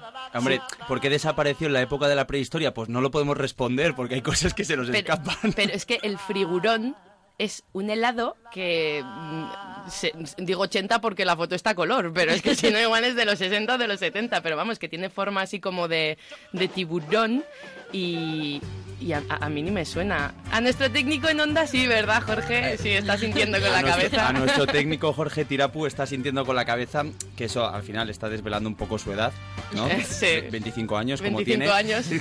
Ahora, ahora está sintiendo con la cabeza mucho más a través del, del- del cristal. Eh, pero bueno, mm, yo creo que podríamos abrir otro debate porque el de la pizza ya está cerrado. Pizza sin piña. Vale, Laura, nadie bien. te ha apoyado. en Hemos este ganado, hemos ganado. Hemos Vale, ganado. bien. Y podríamos abrir otros debates. Por ejemplo, sugi- bueno, podemos sugerir o que la audiencia nos pregunte, ¿no? Porque el de la tortilla, el de la tortilla, yo ya no voy a entrar en ese, pero lanzar otro tuit, una encuesta, otra encuesta. Una encuesta al revés, si queréis. Una, una encuesta al revés, ¿cómo Sí. se hace eso, Elena? Pues Cuéntanos. antes he puesto pizza en la piña. Sí. Ahora, ¿qué queréis que ponga? Piña en la pizza. Sí, sí, a lo, a lo mejor vota menos gente. Seguro que cambian los resultados. ¿No va a haber terceras elecciones? Pues es que esto es lo mismo. A ver, Laura, Laura Azcona, arroba Laura Azcona en Twitter. Acabas de, o sea, acabas de invocar a Mordor, Acabo de invocar a Trandelmark. al Trandelmark. ¿Cómo puedes decir que va a haber terceras elecciones? Bueno, mm, no sé, no sé, llámame loca, ¿eh? Pero no sé, me las Yo veo estoy venir. seguro que si, si hay terceras elecciones y se presenta el partido Pokémon, Vamos. Arrasa. Bueno, Ma- mayoría absoluta. y Víctor de presidente, de presidente Pokémon. hombre de presidente Pokémon, ¿cuál sería su primera medida legislativa? Eh, Permitir que se puedan cazar Pokémon en todos los lugares de España, incluso los que. hacer pista de Pokémon indoor, yo creo. Sí. Los Juegos Olímpicos de Pokémon. Hmm. Recordamos, oyentes, estamos hoy con el reto de alcanzar los 4.000 seguidores, pero viendo que no estáis respondiendo, no estáis siguiéndonos en la cuenta de arroba internet en onda, eh, que es nuestra cuenta de Twitter, y, y- y que volvemos a repetir, es que es tan fácil como que nos sigáis y, nos y, y- os seguimos. Y, y eso lo que hace es, hace un match, como Tinder, ¿vale? Eso es, tenemos ahora mismo 3.545 seguidores. Habíamos puesto el reto de los 4.000. Yo creo que igual hemos pecado un poquito de que nos hemos venido arriba. Pero, insisto, yo seguiría manteniendo los 4.000. Si llegamos a 4.000, la cosa se desmadra. Hacemos eh, el programa en bikini, lo hace Alberto Bonilla. Hago, hago programa en bikini y prometemos a todos nuestros oyentes que quieran acudir que pondremos cita en algún lugar de la Gran Vía de Madrid. Una pokeparada o algo Una así. pokeparada. Podemos quedar donde queráis en un gimnasio Pokémon. Eh, pondremos cita y David Gracia, que además no lo hemos dicho, pero hay que decirlo ya. Fue tu cumpleaños esta semana. Ay, Ay, es es verdad, ya se me olvidaba. Sí, la, ya la se- edad, ya se me ha pasado. Felicidades, Eso, eso es, David. eso es que te cogiste una buena y no, y no fue un empacho de tarta de zanahoria. Ya sabéis que estabais vosotros también presentes. David No, y no Gracia fue está así. dispuesto a invitar a todos los oyentes en el lugar que pongamos y la hora que pongamos esta misma noche en la Gran Vía de Madrid A un mico bruja. a un micobruja y a un frigurón. Tengo un dato muy curioso del frigurón que me dice una oyente, arroba LottiGT, dice, el frigurón sabía a piña, a ver si va a ser una predicción del destino de la piña en la pizza. Eh, La cuadratura del círculo, amigos. Y que estamos escuchando ahora mismo. Yo creo que es momento de que subamos sintonía y nos vamos arriba. ¡Cumpleaños feliz! A mí, a mí sí, es que siempre esta canción me ha motivado muchísimo. ¿Yo por qué no cumpliré los años en verano para que me felicitéis también así? Esto es, esto Yo es de hecho ya, David. lo- ya lo- mis padres ya lo sabían y por eso nací en verano. Yo iba para otoño. Dijeron, va, este seguro que como luego estará en internet en la onda, pues que mejor el- que Sí, salga ya, sí. vamos a empujarle. Venga, hay que decir, vale, si llegamos a los 4.000, invito a lo- al Mico Bruja y al Frigurón. y a todos los demás que estén descatalogados. Vale, pero bueno, igual la ocasión lo merece. Si llegamos a los 4.000, reto el que sea de los oyentes. Si bajamos a 3.700, yo creo que es una cifra bastante asequible, llegando a 3.548 en este momento. Si antes de las 8 y media llegamos a los 3.700, Alberto Bonilla. Eh, Primero desvelamos una sorpresa. Tenemos una sorpresa que vamos a contar. si, si Sí. llegamos a los 3.700, es que no hay palabras para describir esto. Nos ponemos serios. Sintonía de gente seria. Oyentes de Internet en la onda. Si nos seguís en Twitter, arroba Internet en onda, prometemos Periscope y ya está. es que no podemos prometer más. Periscope ni hostias. ni periscope ni hostias, no, periscope sí. Sí, Periscope sí. Eh, 3.700 seguidores, arroba Internet en onda. Laura, ¿nos cuentas algo más? Os lo cuento en unos segunditos. Now love is all I got, I can't live. Love is all I got, only love in my life. Love is all. Love is all I got now. Love is all I got, I can't live. Love is all I got, only love in my life. Love is all. Love is all I got. Love is all Participa I a través de Twitter, with love and trust that arroba Internet en Onda. Love is all I got. I can't live with everything I've lost because love will come to save Yo creo que los Crystal Fighters ya me tienen que pagar por comisión, ¿eh? Porque es que me pones la cinto... Los breves ya no saben igual. Eh, hombre, es que, o sea, lo que está claro en este programa, no sabemos cómo va a funcionar, no sabemos Nunca. qué tipo de, de secciones vamos a hacer, de qué vamos a hablar, eh, eso a cinco minutos de que empiece el programa, pero lo que está claro en este programa es que tu sintonía es inamovible. Mi sintonía Eh, está es- dentro de tu contrato, Laura. Está dentro de mi contrato. Fíjate que, ¿te acuerdas cuando intenté cambiarla y me dijeron que no? ¿Quién te dijo que no? ¿No te acuerdas que propuse una sintonía? Est- estás- Sí, era de Leticia- de estás Leticia sac- Sabater. ¿Estás sacando trapos sucios? Sí, estoy sacando trapos sucios, pero no vamos a ir por ahí. Vamos a hablar de trapos sucios, de verdad. Bueno, Bueno, que no os voy a preguntar qué tal vais de amores de verano o de amores en general. bien, siempre. Bien, siempre, always and forever. Sí. Pero mm, si creéis que este no está siendo vuestro verano o vuestro año, os voy a hablar de alguien que no lo tiene mucho mejor que digamos. El Washington Post recogía estos días la historia de Sebastian Stadil, un ingeniero del área de San Francisco en California que ha hecho historia porque ha dado más de 200.000 likes a mujeres en Tinder y sin obtener resultado. No me lo Sin puedo creer. obtener nada de resultado. A Todo ver. el mundo le ha hecho la cobra. ¿Pero que, que había, que había puesto una foto de un caballo o algo? o qué? Bueno, entonces igual hubiera tenido bastante mejor resultado. Laura Azcona, por favor, por favor. No, pensemos no. mal de la gente ni de sus No. deseos sexuales en ningún momento. ven, bombero, ven. Eh, sí, apaga mi fuego, por favor, Laura. Apaga mi fuego y lee más. por favor. Apaga mi fuego. Bueno, os cuento. El pobre muchacho, que dice estar un poco harto de estar, soltero a sus 31 años, construyó una especie de aplicación para automatizar el proceso de dar likes en esta aplicación. Al parecer, este método automático le ayudaba a concertar cafés con ellas y responderles a través de un bot, de un robot, de manera automática. El resultado en cifras ha sido contactar con el 6%, atención, el 6% de la población total de San Francisco, sin obtener ningún resultado. Sí, sí. Y eso que según él tuvo 150 citas en un verano, de las cuales algunas duraron segundos. Bueno, pero que este amigo que no, que, o sea, que no cese en su empeño, que siga, que toda- un 6% donde queda pues hasta el, cua- el 43. Pero tú imagínate, sacaban cuentas en el Washington Post y decían, a ver, San Francisco, el, el área de San Francisco Bay tiene 3.4 millones de personas, de los cuales son X tanto por ciento mujeres. Este tipo ha contactado con el 6% de ellas, 200.000. De 200.000 mujeres sacas 150 citas, eso ya... No sé, Pero- yo no soy de matemáticas, pero y es soy un poquito esto- de letras, pero vamos, la proporción no...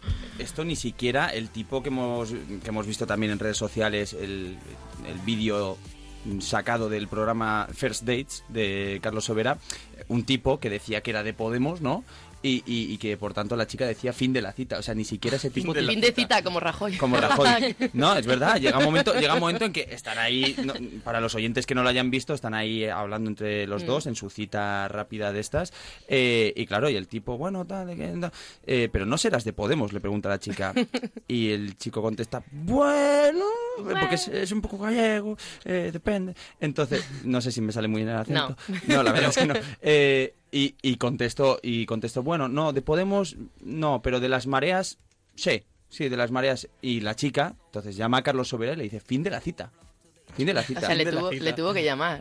Pero hay que decir que a raíz de, de esta noticia, eh, Echenique eh, ahora le está buscando, ha pedido en internet que le encuentren novia a este a esta persona que fue al programa de televisión y por decir que era de Podemos se quedó sin, sin cita. A ver si va a ser toda una estrategia del tipo, dijo, ya verás, a ver cómo diga de Podemos a esta, a esta chiquilla, le- me dirá, ah, fuera tal. Y voy a... y Voy, a... haciendo la campaña de cara a las terceras. Terceras elecciones. Terceras elecciones de amor, me encantaría. Terceras elecciones. ¿Sí? ¿Sobrao? ¿O no nos libramos? ¿sabes? O sea, encuesta en Twitter. Bueno, el caso es que este pobre diablo, este ingeniero de, de San Francisco, dice que la chica que más le gustó fue otra chica también ingeniero que trabajaba en Google, pero que ella no quería nada serio. Oh. ¿Qué- en este caso, ¿qué es nada serio? Pues ¿Dónde, do- ¿Dónde está la barrera entre lo, lo no serio o lo broma? No sé, lo cuéntamelo tú, Alberto. Eh, eh, lo del horario infantil también es para la radio, ¿no? Le pregunto a nuestro técnico. Sí. Es, vale, vale. Vale. esa, es, esa es una gran respuesta. Eh, pues no, no, no, yo es la pregunta que, que me hago, si alguien quiere responder a través de las redes sociales. ¿Que en te, que haces o que te hacen? Venga, hasta luego. No, no, es que, es que va a parecer... No, no, vale, o sea, que es que te va a parecer que... No, no, o sea... Eh, Laura Azcona, ¿me estás proponiendo algo en Ay, directo? no que me da vergüenza. Sería, no sé si sería la primera declaración de amor. Eh, ven, bombero, ven, apaga mi fuego. Eh, Desde pri- luego, sería la primera en radio con Ben Bombero Ben sonando de fondo.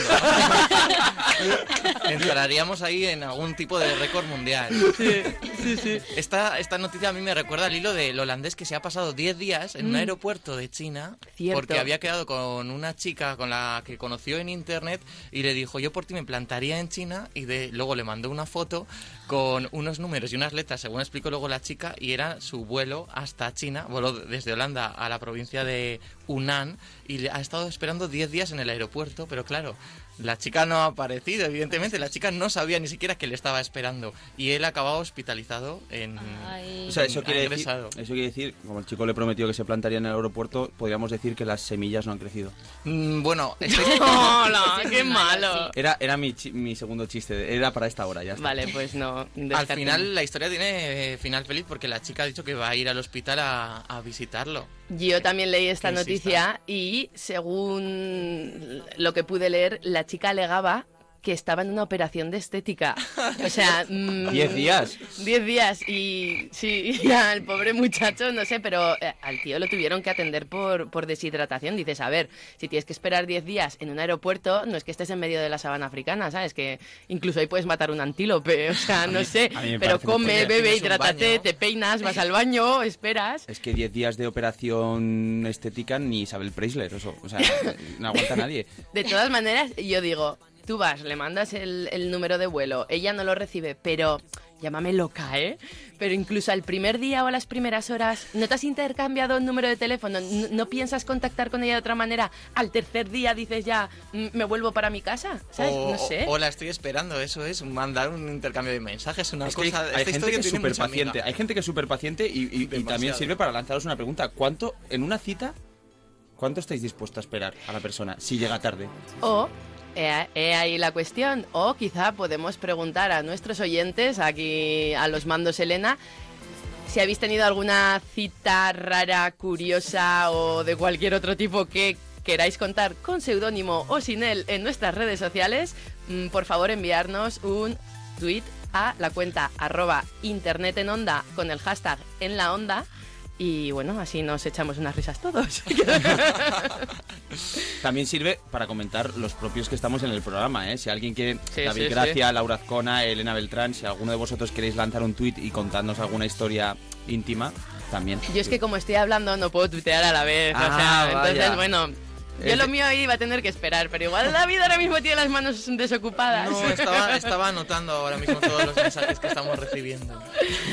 Bueno, seguimos hablando ahora de Tinder mientras esperamos vuestras historias eh, de esta red social.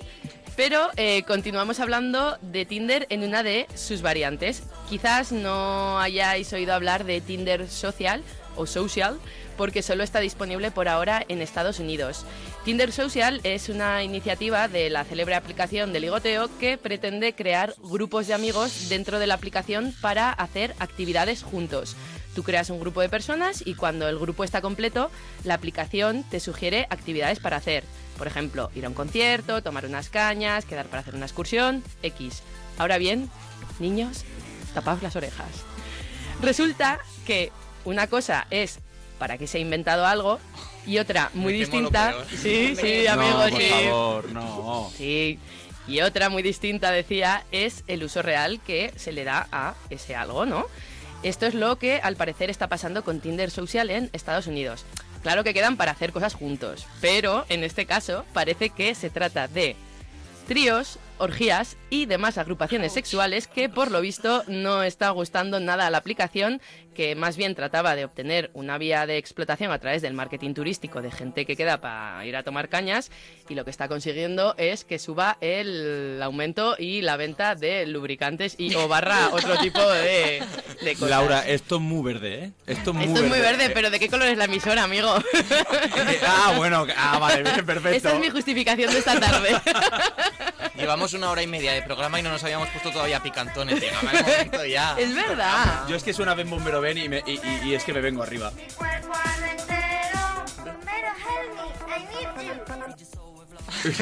I need you.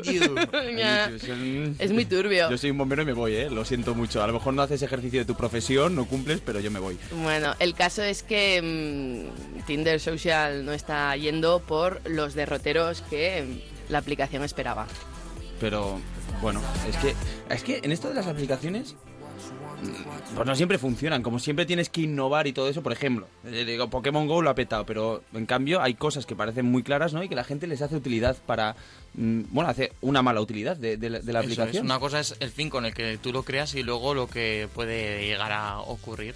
Estaba intentando buscar algún ejemplo y... Bueno, no, la, la- la- la madre que ve cómo su hija está manejando el periscope, ¿no? O sea, eh, y, bueno, que está viendo cosas raras, ¿no? Ha dicho, no, no sé lo que dijo, no lo voy a reproducir en antena, eh, pero bueno, que en ese momento le quita el teléfono porque están haciendo un uso un tanto extraño de la aplicación, un poco raro, ¿no? Hmm. Ya tenemos alguna de las primeras reacciones en Twitter que Elena nos va a comentar. Arroba Trascolchuk dice, yo en una cita una vez la chica llegó con una iguana de Chezcol y no la quería dejar, se acabó pronto. Pero, Vale, Chezcol, ¿qué No es? sé qué es una iguana de Chezcol. Bueno, da igual, una iguana. O sea, Una da igual. iguana, Es mm, que, sí, o sea, bueno, a lo mejor es una variedad que es súper agradable y te ayuda a fomentar la cita, el desarrollo de la conversación, pero en este caso, o sea, vamos a ver una cosa.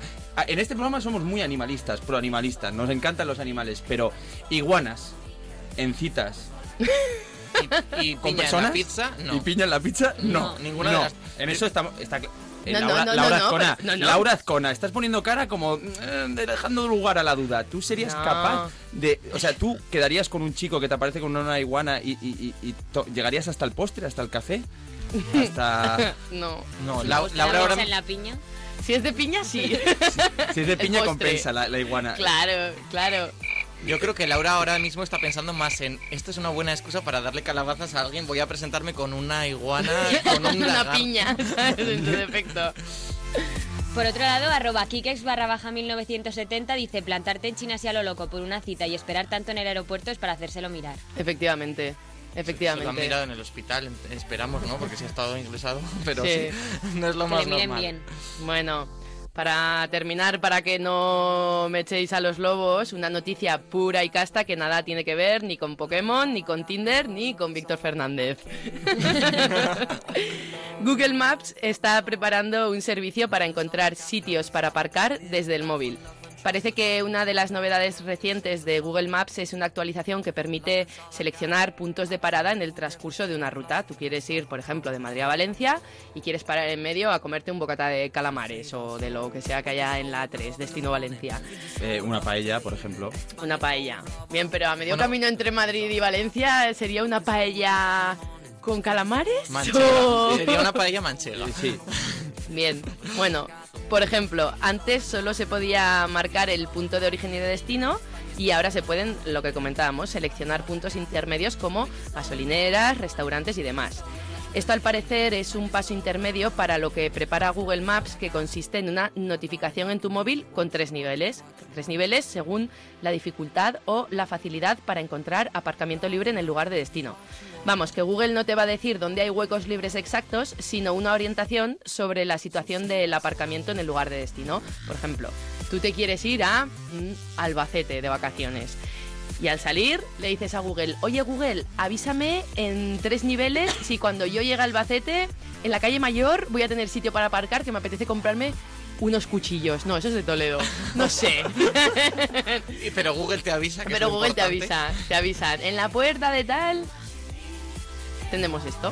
Pues esto desde luego sí que me parece una aplicación no útil, utilísima, esta, esta nueva funcionalidad. Mm. Sobre- más, más que nada porque cuando venimos aquí a la radio me pego como horas intentando Es aparcar. que tienes que venir en transporte público, David Gracia, que ya te vale. Es que los que sois ricos, Aquí está San Sebastián de los Reyes, hay que llegar hasta aquí. bueno, tienes ahí el metro de la línea 10 que te deja en la puerta.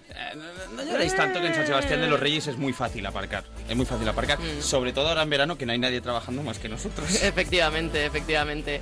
El caso es que esto puede ser de gran ayuda, sobre todo para la gente que va a grandes ciudades o a destinos en los que es bastante difícil aparcar, ¿no? Si tú, por ejemplo, quieres ir, Alberto Bonilla, al concierto de Beyoncé, que de normal tienes sitio para iría- aparcar en no, que iría, Barcelona. ¿eh? Que iría, además. Claro, pero Mm. tú imagínate que dices, "Mm, quiero ir al concierto de Beyoncé.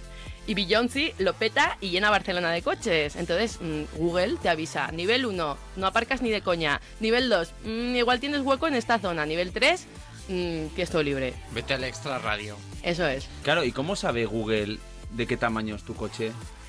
Eh, Porque claro, si llevas un Smart, No, no, no, no. aparcas. No, pero él no te dice el hueco exacto, te dice las zonas libres de... Ah, vale. Para vale. aparcar. Bueno, eso serviría para grandes ciudades, eh, no solo para conciertos de Beyoncé, sino normalmente. Te digo porque en Barcelona, Madrid, en estas grandes ciudades, eh, yo qué sé, por ejemplo, Pamplona también es muy difícil, Hmm. muy difícil eh, aparcar siempre, con lo cual nos puede servir no solo en el concierto de Beyoncé. ¿Has dicho Beyoncé? Beyoncé o Selena Bieber. Eh, Selena Bieber. Aquí estamos escuchando Beyoncé. Al hilo de Beyoncé, yo te veo en un concierto de Beyoncé, pero no entre el público. Te veo bailando el Single Ladies con, Por supuesto. con ella. No, de fija- hecho, yo creo que debería ser el, el reto, reto? de los 4.000 o de los de 3.700. Sí, claro, y entonces os quitáis de en medio, ¿no? Me estáis diciendo que solo... No, bailáis todos, ¿no? Bail- bailamos todos el Single Ladies. ¿Será la primera vez que bailamos en directo? No, desde luego que no, pero Beyoncé sí. Beyoncé, mm. Hablando de directo, estamos en directo en Periscope, Ah, que estamos cierto, haciendo... estamos en directo en Periscope, estamos saludando en Periscope. Os, queremos mucho. Eh, si queréis seguirnos en directo en el Periscope, es tan fácil como que entréis en nuestra cuenta de Twitter, arroba Internet en Onda, o que si tenéis la aplicación Periscope, que hay mucha gente que la tiene, ¿eh? Eh, también nos Pues- podéis seguir a través de ahí y veréis que estamos en directo ahora mismo haciendo el programa y diciendo estas cosas tan fabulosas. No vamos a bailar Beyoncé. Beyoncé, es que me, me parece increíble porque yo digo Beyoncé. Yo Beyoncé también, no lo sé decir. Yo también Beyoncé. Beyoncé. Beyoncé. Beyoncé, Beyoncé, con piña, sin piña. Pues lo que decíamos, estamos en directo en Periscope para que nos comentéis las cosas eh, que, cre- que queráis decirnos. Eh, podéis comentar también, por ejemplo, el outfit de David Gracia y comentar Cierto. también en las redes sociales, como algunos comentarios que nos están llegando ahora, ¿no? Laura? Eso es, por ejemplo, arroba dosil1979 nos dice, yo tuve una cita para ir al cine con una clienta, ¿clienta de qué? Y cuando llegué me presentó a su novio. ¡Ah! ¡Qué bonito! ¡Ay, qué pobre! Arroba dosil1979.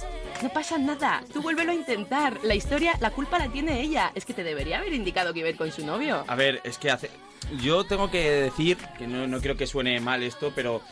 Pero las chicas a veces no, no, no, no acabáis de ser muy Ya sinceras. empezamos. Qué No, es que amable. es verdad. No, es verdad. Elena, Elena, échame un cable No que hoy estamos sola, dos. Laura. No, es que esa barrera entre la amistad, el tonteo, el Pero noviazgo... ya la palabra cita, cita quiere decir algo más, no es solo una amistad. Laura, abre tu, tu consultorio. Sí, el consultorio del amor. Nos sí. falta, nos está faltando en este Víctor. programa Víctor Todo el Fernández, rato, que te echamos todo mucho de menos. Esto es carne del diario de Víctor. We miss you, we miss, We miss you, you. we miss you. Tenemos... Eh, Eh, la sintonía del diario de Víctor. Madre mía, es que la escucho y lloro. Sí. De pena. Pero Qué pobre. Bueno, otro oyente, arroba Raúl RG98, nos dice que eso de Tinder Social tiene peligro, ya lo veía venir, jajajajajaja. Pues claro que tiene peligro, mm, amigo Piscis. Es que Tinder Social, o sea, si es Tinder y es social, ya quiero decir, su propio nombre lo indica, ¿no? Laura, todos los gestos que hagas, ahora mismo tú piensas, bueno, es que estoy hablando eh, Sí. pa- Pato a España, como era en el diario de Patricia, ¡ay, voy a bailar Pato a España! Eh, todos los gestos que haces, la gente de Periscope los está viendo, los Mm. está viendo. A ver, ¿qué estoy cual- haciendo ahora? Eh, eh, estás haciendo un gesto de Lady Gaga. De Lady Gaga. De Lady Gaga. Boy- Y hablando de. Lady Gaga y grandes artistas, vamos a pasar a la sección de uno de nuestros grandes artistas del programa, Mm. además de cumpleañero esta semana, nuestro querido David Gracia. Dale volumen. Internet en la onda. Todas las novedades del mundo online.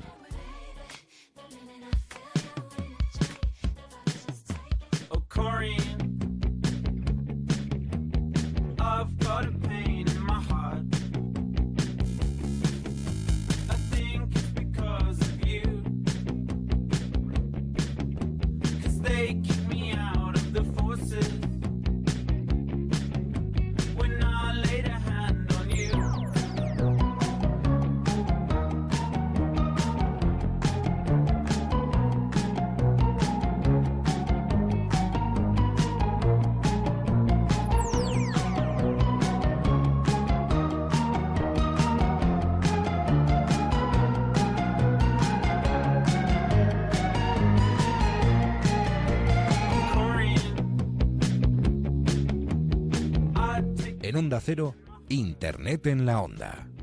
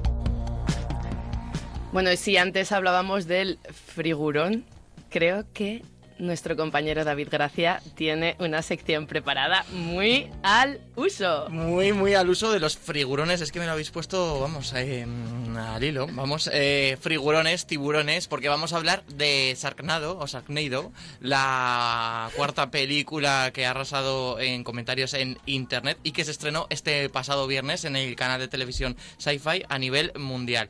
Bueno, pues, ¿qué es Sharknado? Es una película de tiburones, eh, todo lo contrario precisamente a aquella famosa película de Spielberg, Tiburón.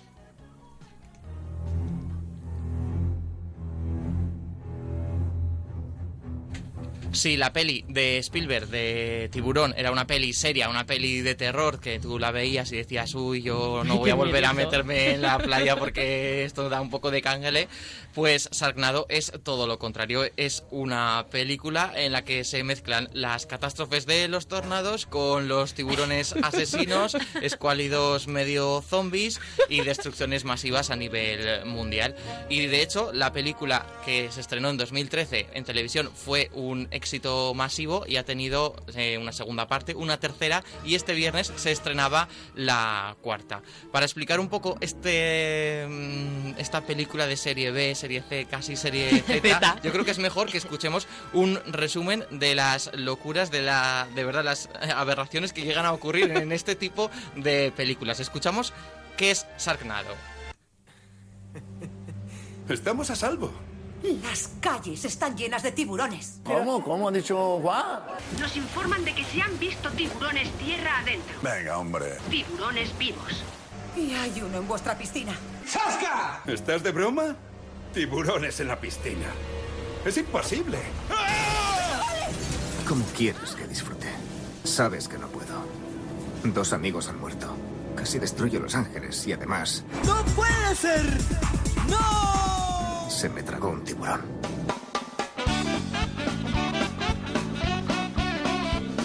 Bueno, sí, por si no quedaba un poco claro el tono cómico de la película, le ponemos la banda sonora del Club de la Comedia, porque lo mejor para afrontar estas películas es reunirte en un grupo de amigos, un poco así como es Internet en, en la onda, y comentar la película con el móvil en mano para ver todas las barbaridades que se les ha ocurrido a los guionistas. Y de hecho, es que la película triunfa tanto en redes sociales que cuando se estrenó en el verano de 2013 consiguió más de 387.000 menciones y fue la película más tuiteada de la historia. Lo que pasa es que al año siguiente, la segunda parte todavía superó esos datos con más de 500 581.000 tweets y mil millones de impresiones. O sea que hicieron otra tercera que también el año pasado lo volvió a petar. O sea, es que, a ver, recapitulando, me estás hablando de una película que mezcla tornados con tiburones zombies. Con tiburones. Y Con luego ti- ah, los- vale, vale, los lo de los zombies me, lo- me lo- poco- me lo sí. añade, vale, me lo he inventado yo. Ana y los siete mezclaba una bailarina, una bióloga, una posada, Una niñera y una niñera, Y Ada Borsuker. un posado de verano, Ada Borsuker eh, y, y otros cuantos más. ¿Cómo se llamaba el chico este modelo? Era, era de, de los países del este, sí, que estuvo con ella mucho tiempo. ¿Eh? Ah, sí, Derek, sí, sí, sí, ¿no? Derek. Derek, Derek no sé qué. Derek, Ya me Derek. acuerdo yo. Vaya, muy grande. bien, ¿Qué ¿eh? Mini punto, Era, muy, era muy guapo. Era muy guapo. Eh, bueno, eh, cambiamos de tema. Entonces, no, pero eh, ¿qué, qué será de este hombre? ¿Qué estará haciendo ahora mismo? Me encanta. O sea, Derek. esta es la, la esencia de Internet en la onda, es comenzar hablando de Sarknado para terminar hablando de Derek de Ana Obregón. Pues, ¿qué será de este hombre? No sé, me imagino que estará en el mismo nivel que el que salía con Esther Cañadas. Estamos en un terreno pantanoso ahora Esther mismo. Cañadas, es que estamos, no, estamos reivindicando lo que ha sido durante muchos No, años no era la Derek. televisión española, Darek. el entretenimiento sí, español. Era Darek, no era Derek, era Darek. Darek. que lo estamos viendo ahora mismo en Internet, exactamente. Darek, si tienes cuenta de Twitter, arroba internet en onda, estamos esperando que nos digas qué fue de ti. Y hablando un poquito de tiburones, podemos seguir hablando de Sarknado. ¡Toma! Muy buena, Laura. Eh, por favor, fuera del estudio. Ese es el nivel, ese es el nivel. Bueno, pues la las películas de Sharknado triunfan tanto en internet que los guionistas para la tercera parte eh, decidieron dejar en manos de la audiencia cuál iba a ser el argumento de la cuarta película. Entonces, la... ¿En la- serio? Sí. Como la- lo que hacemos nosotros con los retos. Eso es, que decimos, eh, la audiencia puede elegir qué vamos a hacer. Pues eso lo hicieron los guionistas. Y el final de la tercera película dejó a la protagonista en una nave espacial, eh, parió, dio a luz a un niño dentro de un tiburón. No. Esta- este es, eh, de Este es- verdad este- es lo que este es el ocurre. nivel, ¿no? Este es el nivel de la película.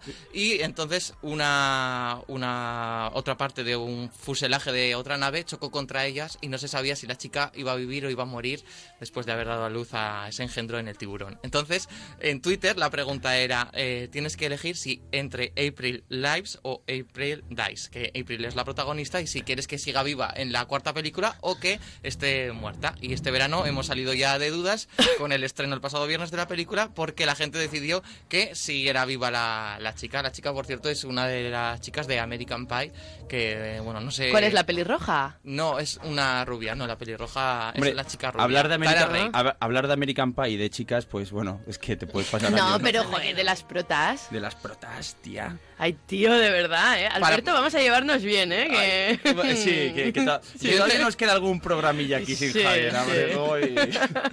No, pues la chica, desde luego, su nivel interpretativo es un poco, pues vamos a decir, es nuestra Leticia Sabater, pero en Estados Unidos.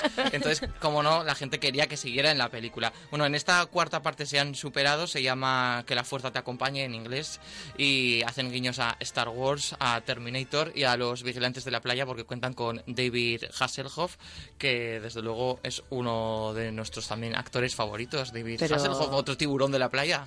Pero, pero bueno, está, Bueno, está David, todo... David Hasselhoff, que ahora se dedica a hacer festivales Exacto. de música reivindicativa de los 80, grandes. Que eh, lleva a. Kit el, El coche. el coche. El coche fantástico Que se lo también. lleva en, en- Pero en- llega con el coche al festival. llega con el coche al festival y es más, he de decir que no solo va David Hasselhoff, aquí la audiencia de, yo creo que nacida a partir de los 90 esto no lo va a pillar. Bueno, Alberto Bonilla, tú sí, quizás. Sí. que- Pero eh, una de las atracciones estelares de sus giras de conciertos son los Venga Boys. ¡Hombre! Por favor. Por favor, eh, técnico, no sé si tendremos algo ahí de los Venga Boys o necesitamos recuperar un Pentium 1 de la prehistoria para poder eh, poner a los Venga Boys, pero hombre, estaría bien que ahora sonasen un poquito los Venga Boys para, para toda aquella audiencia que tenemos de otras décadas, ¿no? Que nos parece que esto que somos millennials. Los, todavía. los- los Venga Boys son muy míticos. Yo creo que hasta si estuviera aquí Víctor Fernández le diríamos, Víctor, tararea una canción de los Venga Boys. Y saldría con la de Locomía, porque eh, Víctor es más de No, Locomía. saldría con la de boom, boom, boom, boom. na. ¡Es esta! ¡Es esta! Muy bien traído. A ver, eh, va- vamos a dejar que suene un poco a ver si la gente recuerda este tema. Esto es muy de boda, ¿eh? Además. Sí, sí, total.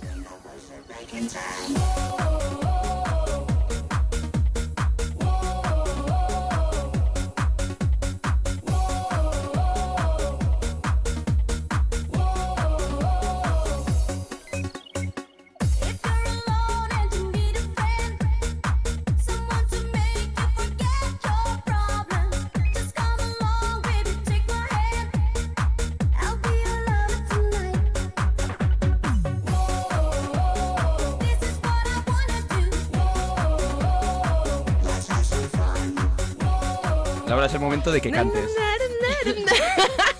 Y, y- no, no, y ahora tienes que...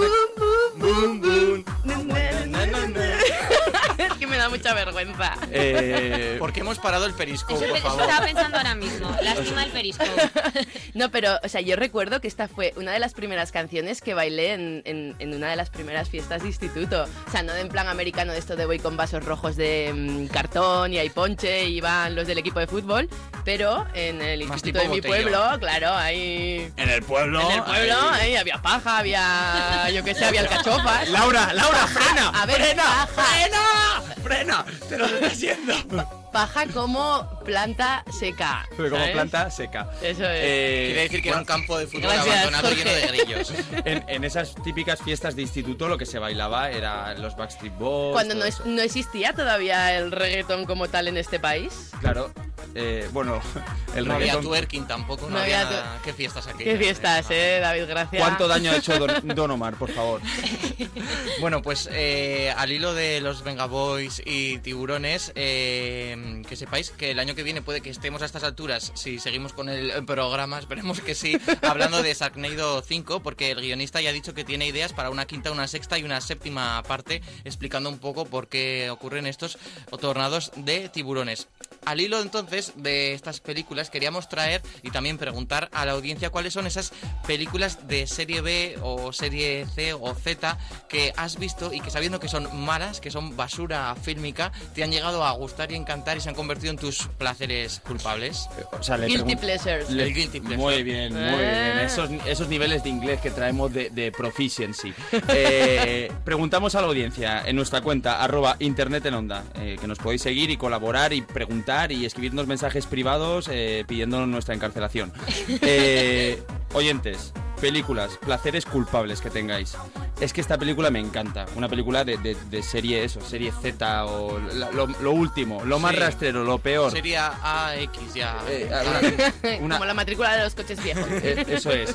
Vuestras peores películas, pero que digáis, "Joder, es que esta película es muy mala, pero es que me encanta. Es que me encanta. Por ejemplo, yo recuerdo que una de las pelis así que vi, que, o sea, no es que me gustara, pero que yo creo que fue la primera peli de, de serie B que vi, la de Tu madre se ha comido a mi perro. Bueno, qué clásico del cine. Bueno, Y además no es de un director como Sí, famoso, Es del director de la saga del Señor de los, de los Anillos. de Peter Jackson. Es de Peter Jackson la película. Toma. Madre Toma mía. ya ahí, Creo, ¿eh? si no nos corrigen, es de Peter Jackson. Bueno, ya se ve que Ay. tuvo grandes logros y luego grandes fracasos. ¿Qué está De sufriendo hecho, la gente? de hecho, es que arroba Laura Gargallo nos acaba de escribir hace 20 segundos a nuestra cuenta de arroba internet en onda y yo esta conversación la he tenido recientemente, no me acuerdo con quién, pero el cien pies humano, Human Centipede.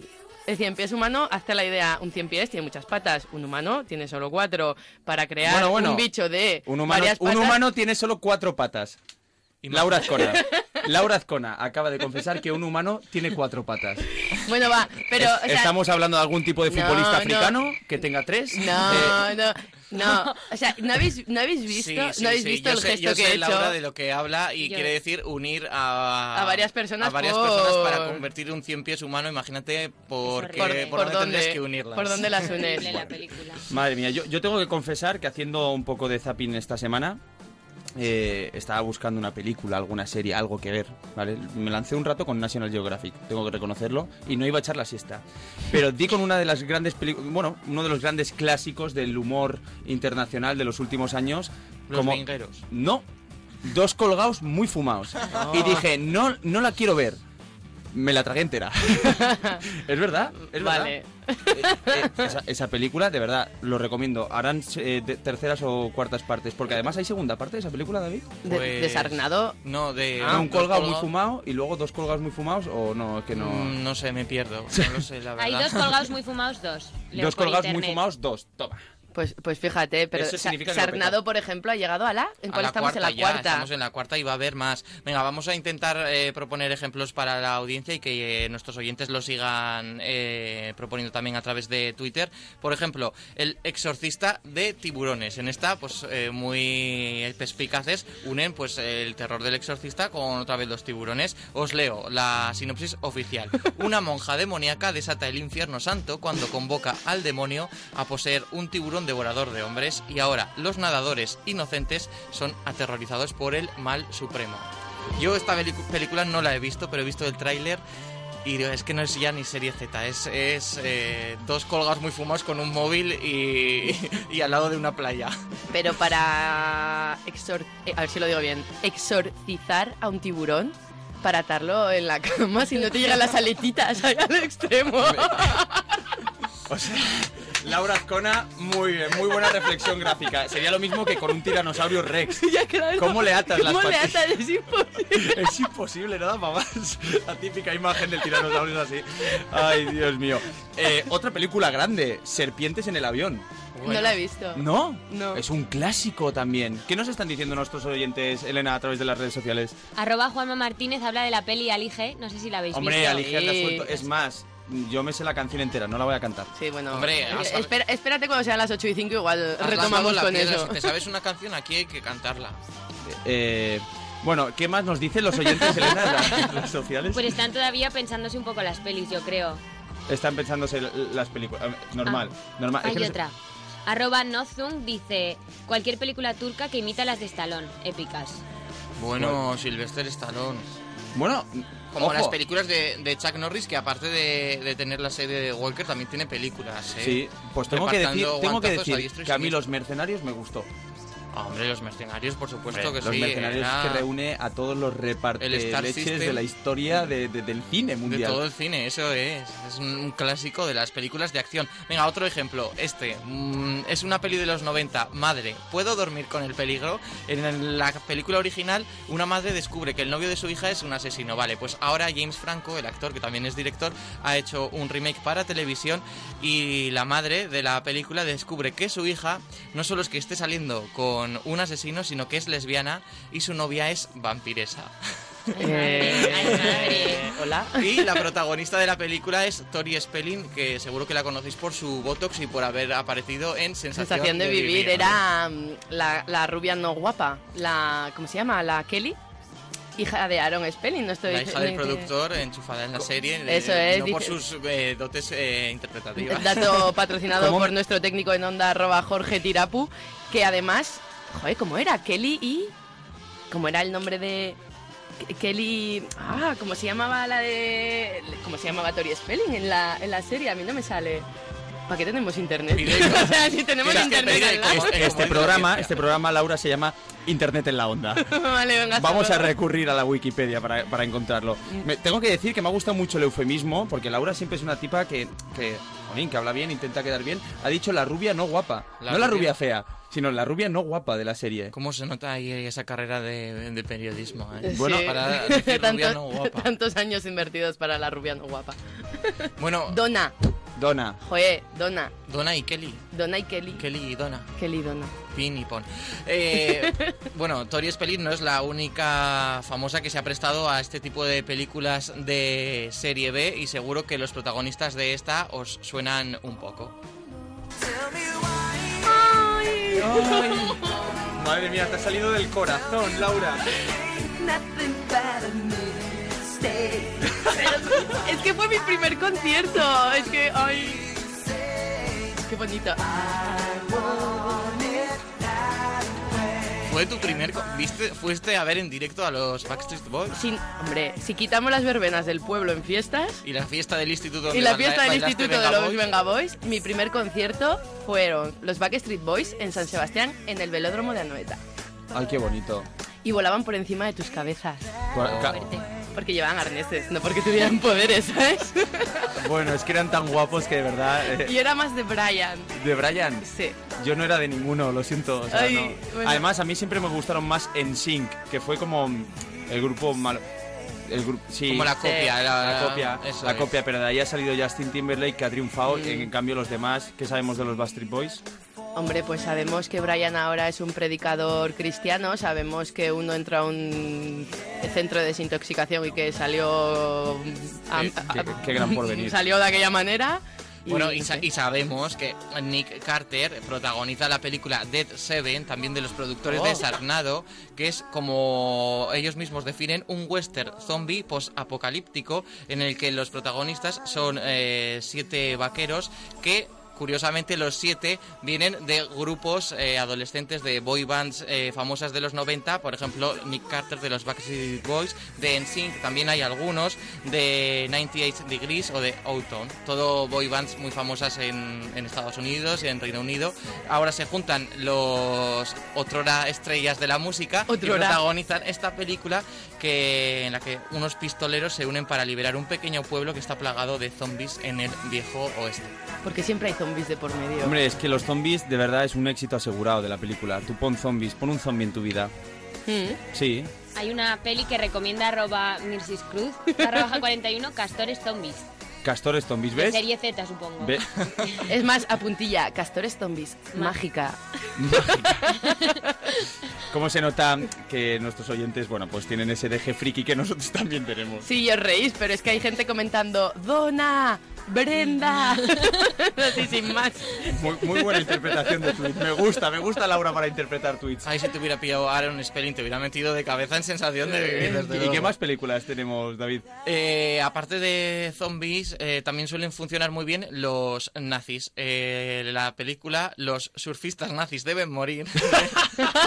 los surfistas nazis deben morir del año 1987 cuenta como unos vigilantes enloquecidos y de tendencias neonazis intentan dominar las playas de California después de los efectos devastadores de un terremoto que acaba con la vida de la mayoría de la población de la costa de Estados Unidos. Hay otra banda rival de surferos que retan a los surfistas nazis en las playas y esa es un poco la gracia de la película. Yo, yo, tras esta lectura que has hecho de la sinopsis, quiero lanzar un mensaje para todos aquellas, eh, bueno, aquellos estudiantes de comunicación audiovisual o gente que esté estudiando cine en alguna escuela, guionistas, productores, jóvenes, actores.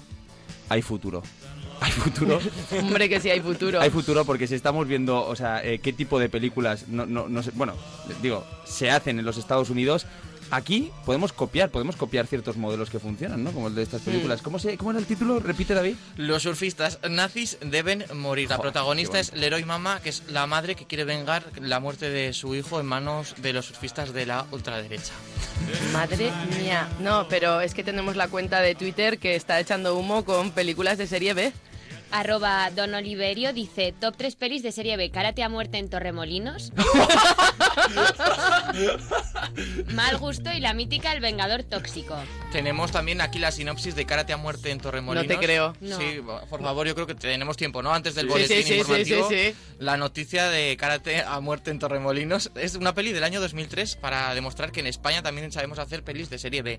Eh. Torremolinos, en el año 2000, lo que parece una de las ciudades más del mundo, está a punto de sumergirse en una ola de terror porque el malévolo Doctor Malvedades llega a la ciudad para resucitar a cuatro karatecas que murieron ahogados en la bahía de Málaga cuando ejercían como asesinos a sueldos durante la Segunda Guerra Mundial. Con la ayuda de unos zombies, secuestran a cinco adolescentes recién desvirgadas a quienes van a utilizar para despertar al monstruo Jocántaro, engendro mitad centollo y mitad No me lo creo. que duerme en la costa de Torremolinos.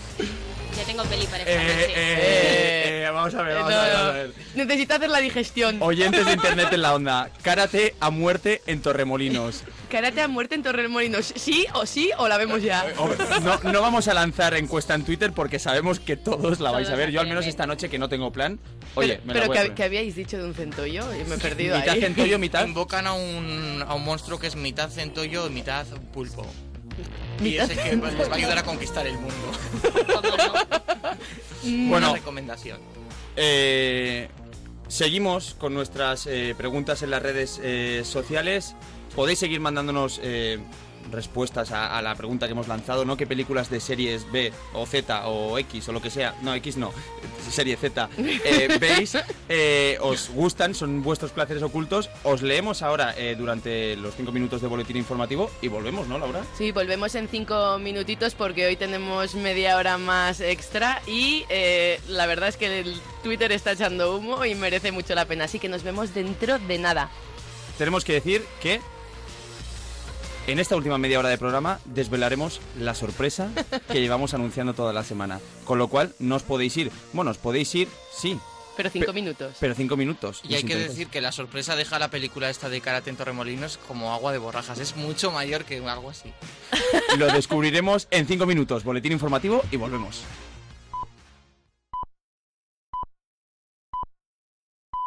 Son las 8, las 7 en Canarias.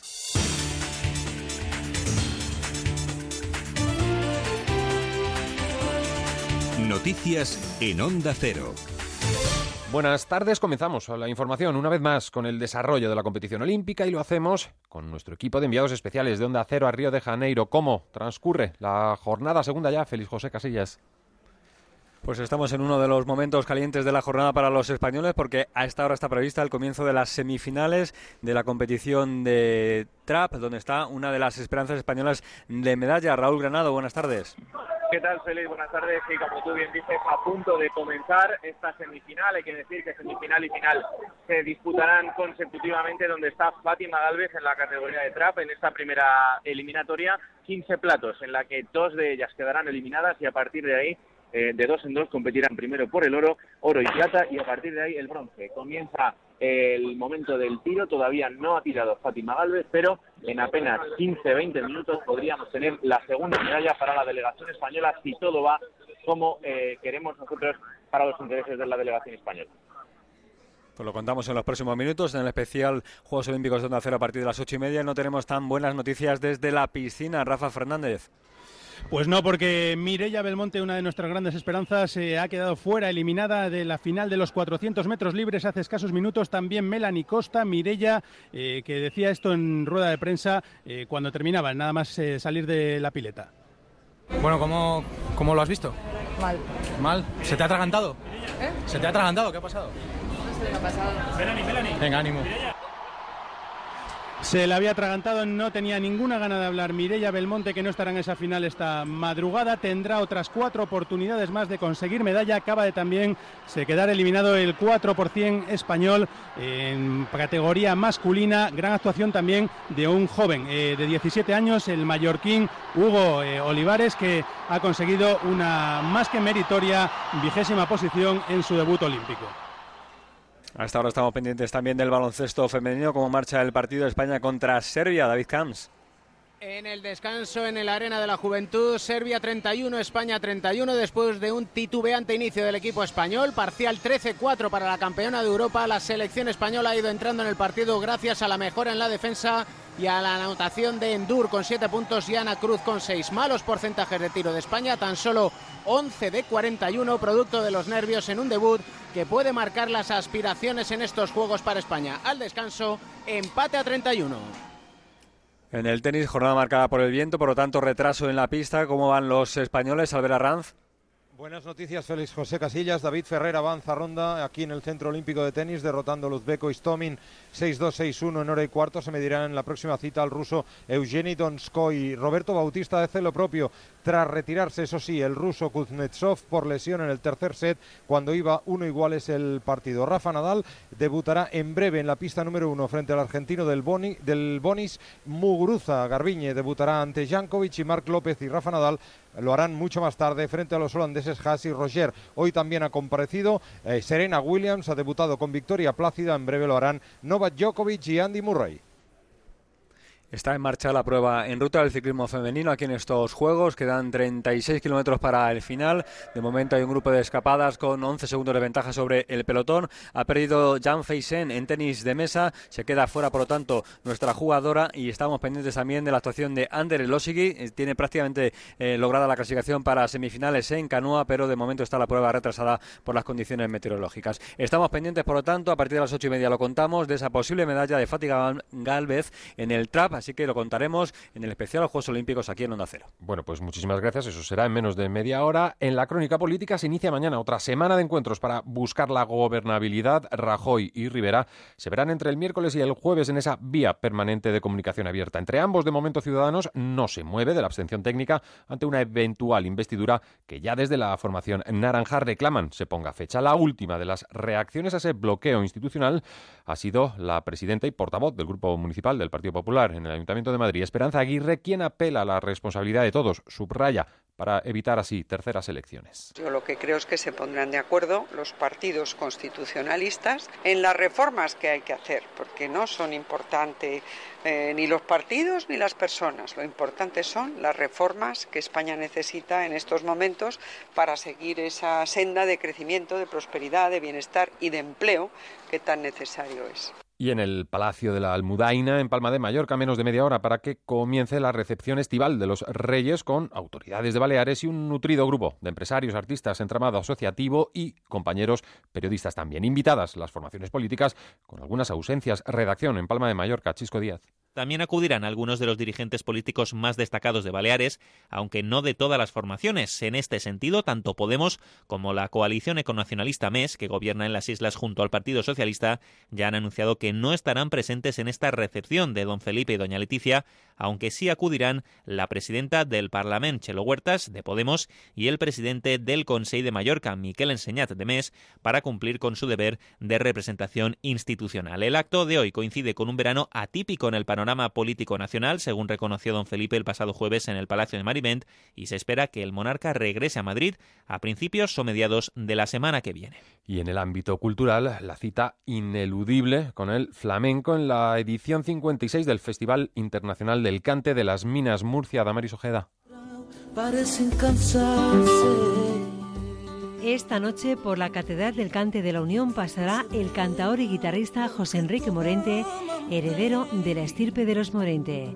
Es hijo del inolvidable maestro Enrique Morente y de la bailaora Aurora Carbonell. Animado por su patriarca, cursó estudios de guitarra y solfeo en el Conservatorio de Granada, de ahí la asiduidad de acompañarse a sí mismo al cante. Quique Morente no solo hace del cante su instrumento, sino actualiza el género sin renunciar al flamenco puro.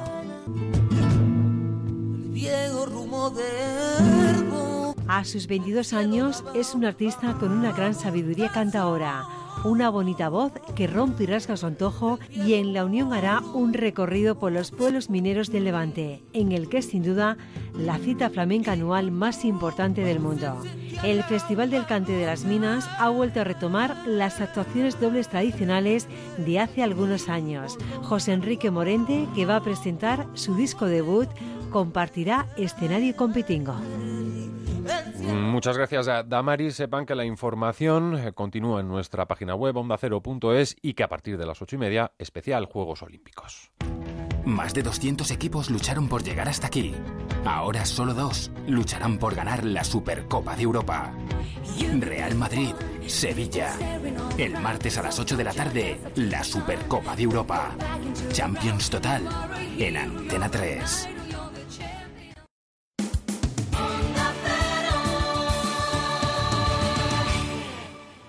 En Onda Cero, Internet en la Onda.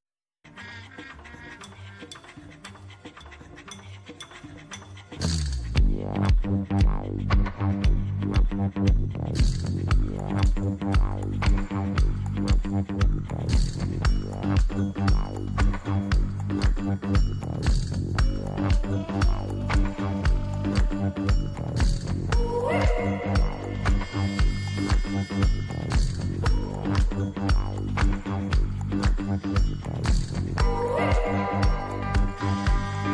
you.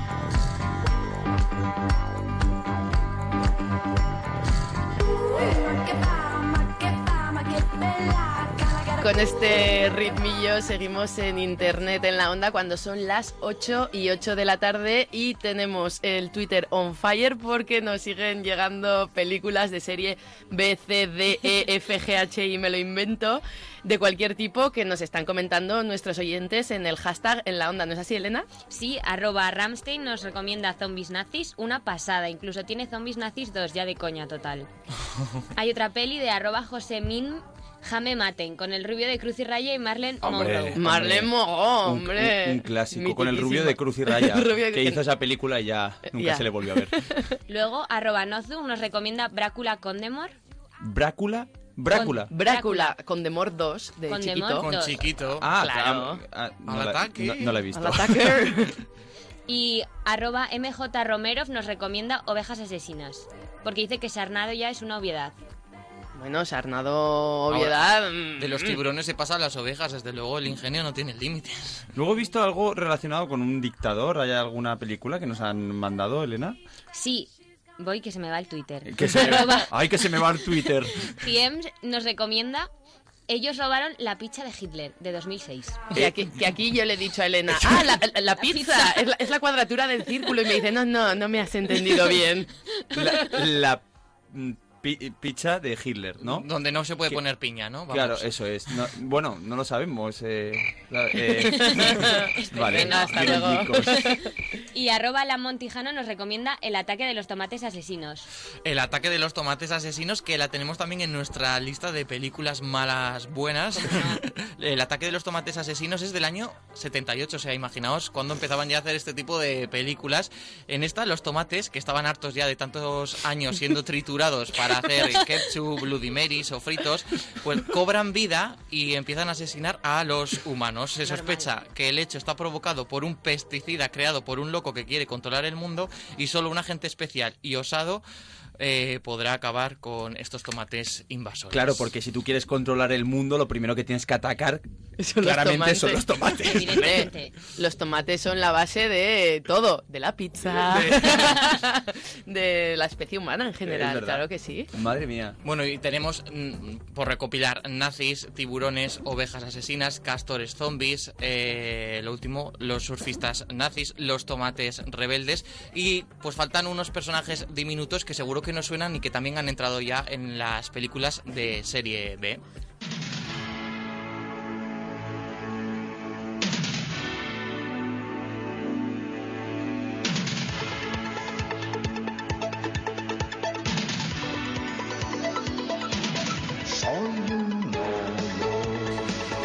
Sí, porque la última de nuestra lista, y no por ello la peor de las mejores, es Nomocop.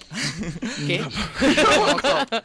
Uniendo el éxito de Robocop con los gnomos, el protagonista de esta peli es un policía que quiere recuperar el prestigio después de haber fallado en un, caso y se encuentra con Norm, que es un joven gnomo aventurero de unos 200 años y juntos crean una pareja policíaca para resolver los casos de la policía de Estados Unidos, un poco así como el FBI, pero con un gnomo como compañero. Nomocop. Bueno, pensaba que cuando has dicho 200 años ibas a decir 200 milímetros. Porque te iba a decir, bueno, pues... Sí, entonces eh, tendría todo el sentido. Ya sabéis que los gnomos también vivían muchos, muchos, muchos años. Pero, buah, oh, es que iba... No, no, no, no, no puedo decir no lo digas, Laura, antena, no lo digas. Te estamos leyendo ya el pensamiento y al- Tiene algo- algo que ver con el videoclip de Leticia Sabater, pero ya está. Aparecen Nomocops. ¿Algo así? Algo- algo así. ¿En Mr. Policeman no la has visto? Eh, sí, sí, eh, Eh, sí. Sí, eh, lo peor es que he dicho que sí. sí que lo he visto.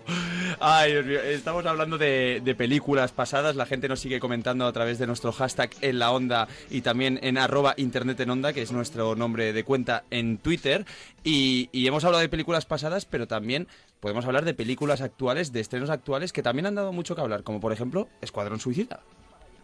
Sí, Escuadrón Suicida, que se estrenó este pasado 5 de agosto, el viernes, en los cines de, todo el mundo, también aquí en España. Además está protagonizada por Will Smith, que interpreta a Deadshot, y Jared Leto, Leto, que es el Joker, el mítico malo de Batman, de Gotham City. Bueno, pues esta peli, que en Estados Unidos, la verdad, que ha triunfado en taquilla, ha recaudado más de 65 millones solo durante el primer día de exhibición, ya es la tercera película eh, con más recaudación en lo que va de año, ha suscitado muchas críticas también entre los medios especializados. De hecho, hay eh, prensa escrita, por ejemplo, como The Washington Post, que ha dicho que aunque estemos a mitad de 2016, ya se atreven a decir que Escuadrón Suicida es la peor película del año. O, por ejemplo, en The Hollywood Reporter dicen que ensambla un elenco de muchas estrellas que interpretan supervilla- supervillanos, pero que luego no saben qué hacer en la película. Bueno, la gente fan, fan, fan de, de la peli, de de la peli de El Escuadrón Suicida, pues se ha unido en internet para crear un boicot contra estas críticas y han creado una un- han abierto un- una petición en chase.org para, en este caso, acabar con las críticas de Ro- eh, Rotten Tomatoes, que es un portal que se Claro. encarga de recopilar todas las críticas de los medios especializados. y ellos dicen que se están eh, dedicando a hundir la fama de la película Escuadrón Suicida y de otras como, por ejemplo, eh, las de Batman, y quieren que estas críticas no vayan más allá. Bueno, es que Batman versus Superman, no sé yo, pero tampoco... No, o sea, te- no tengo el gusto. No, no tienes el gusto sí ni de conocer a Batman ni a Superman. No, has no. tenido nunca un Superman, como diría David Yo Bustamante? soy Superman. Eh, Hoy soy Víctor, hoy soy Víctor. Pero no, no, no, no he visto ninguna de esas, pero yo es que mientras hablabas me estaba quedando pensando, es que al final todo tiene que ver con los tomates, ¿eh?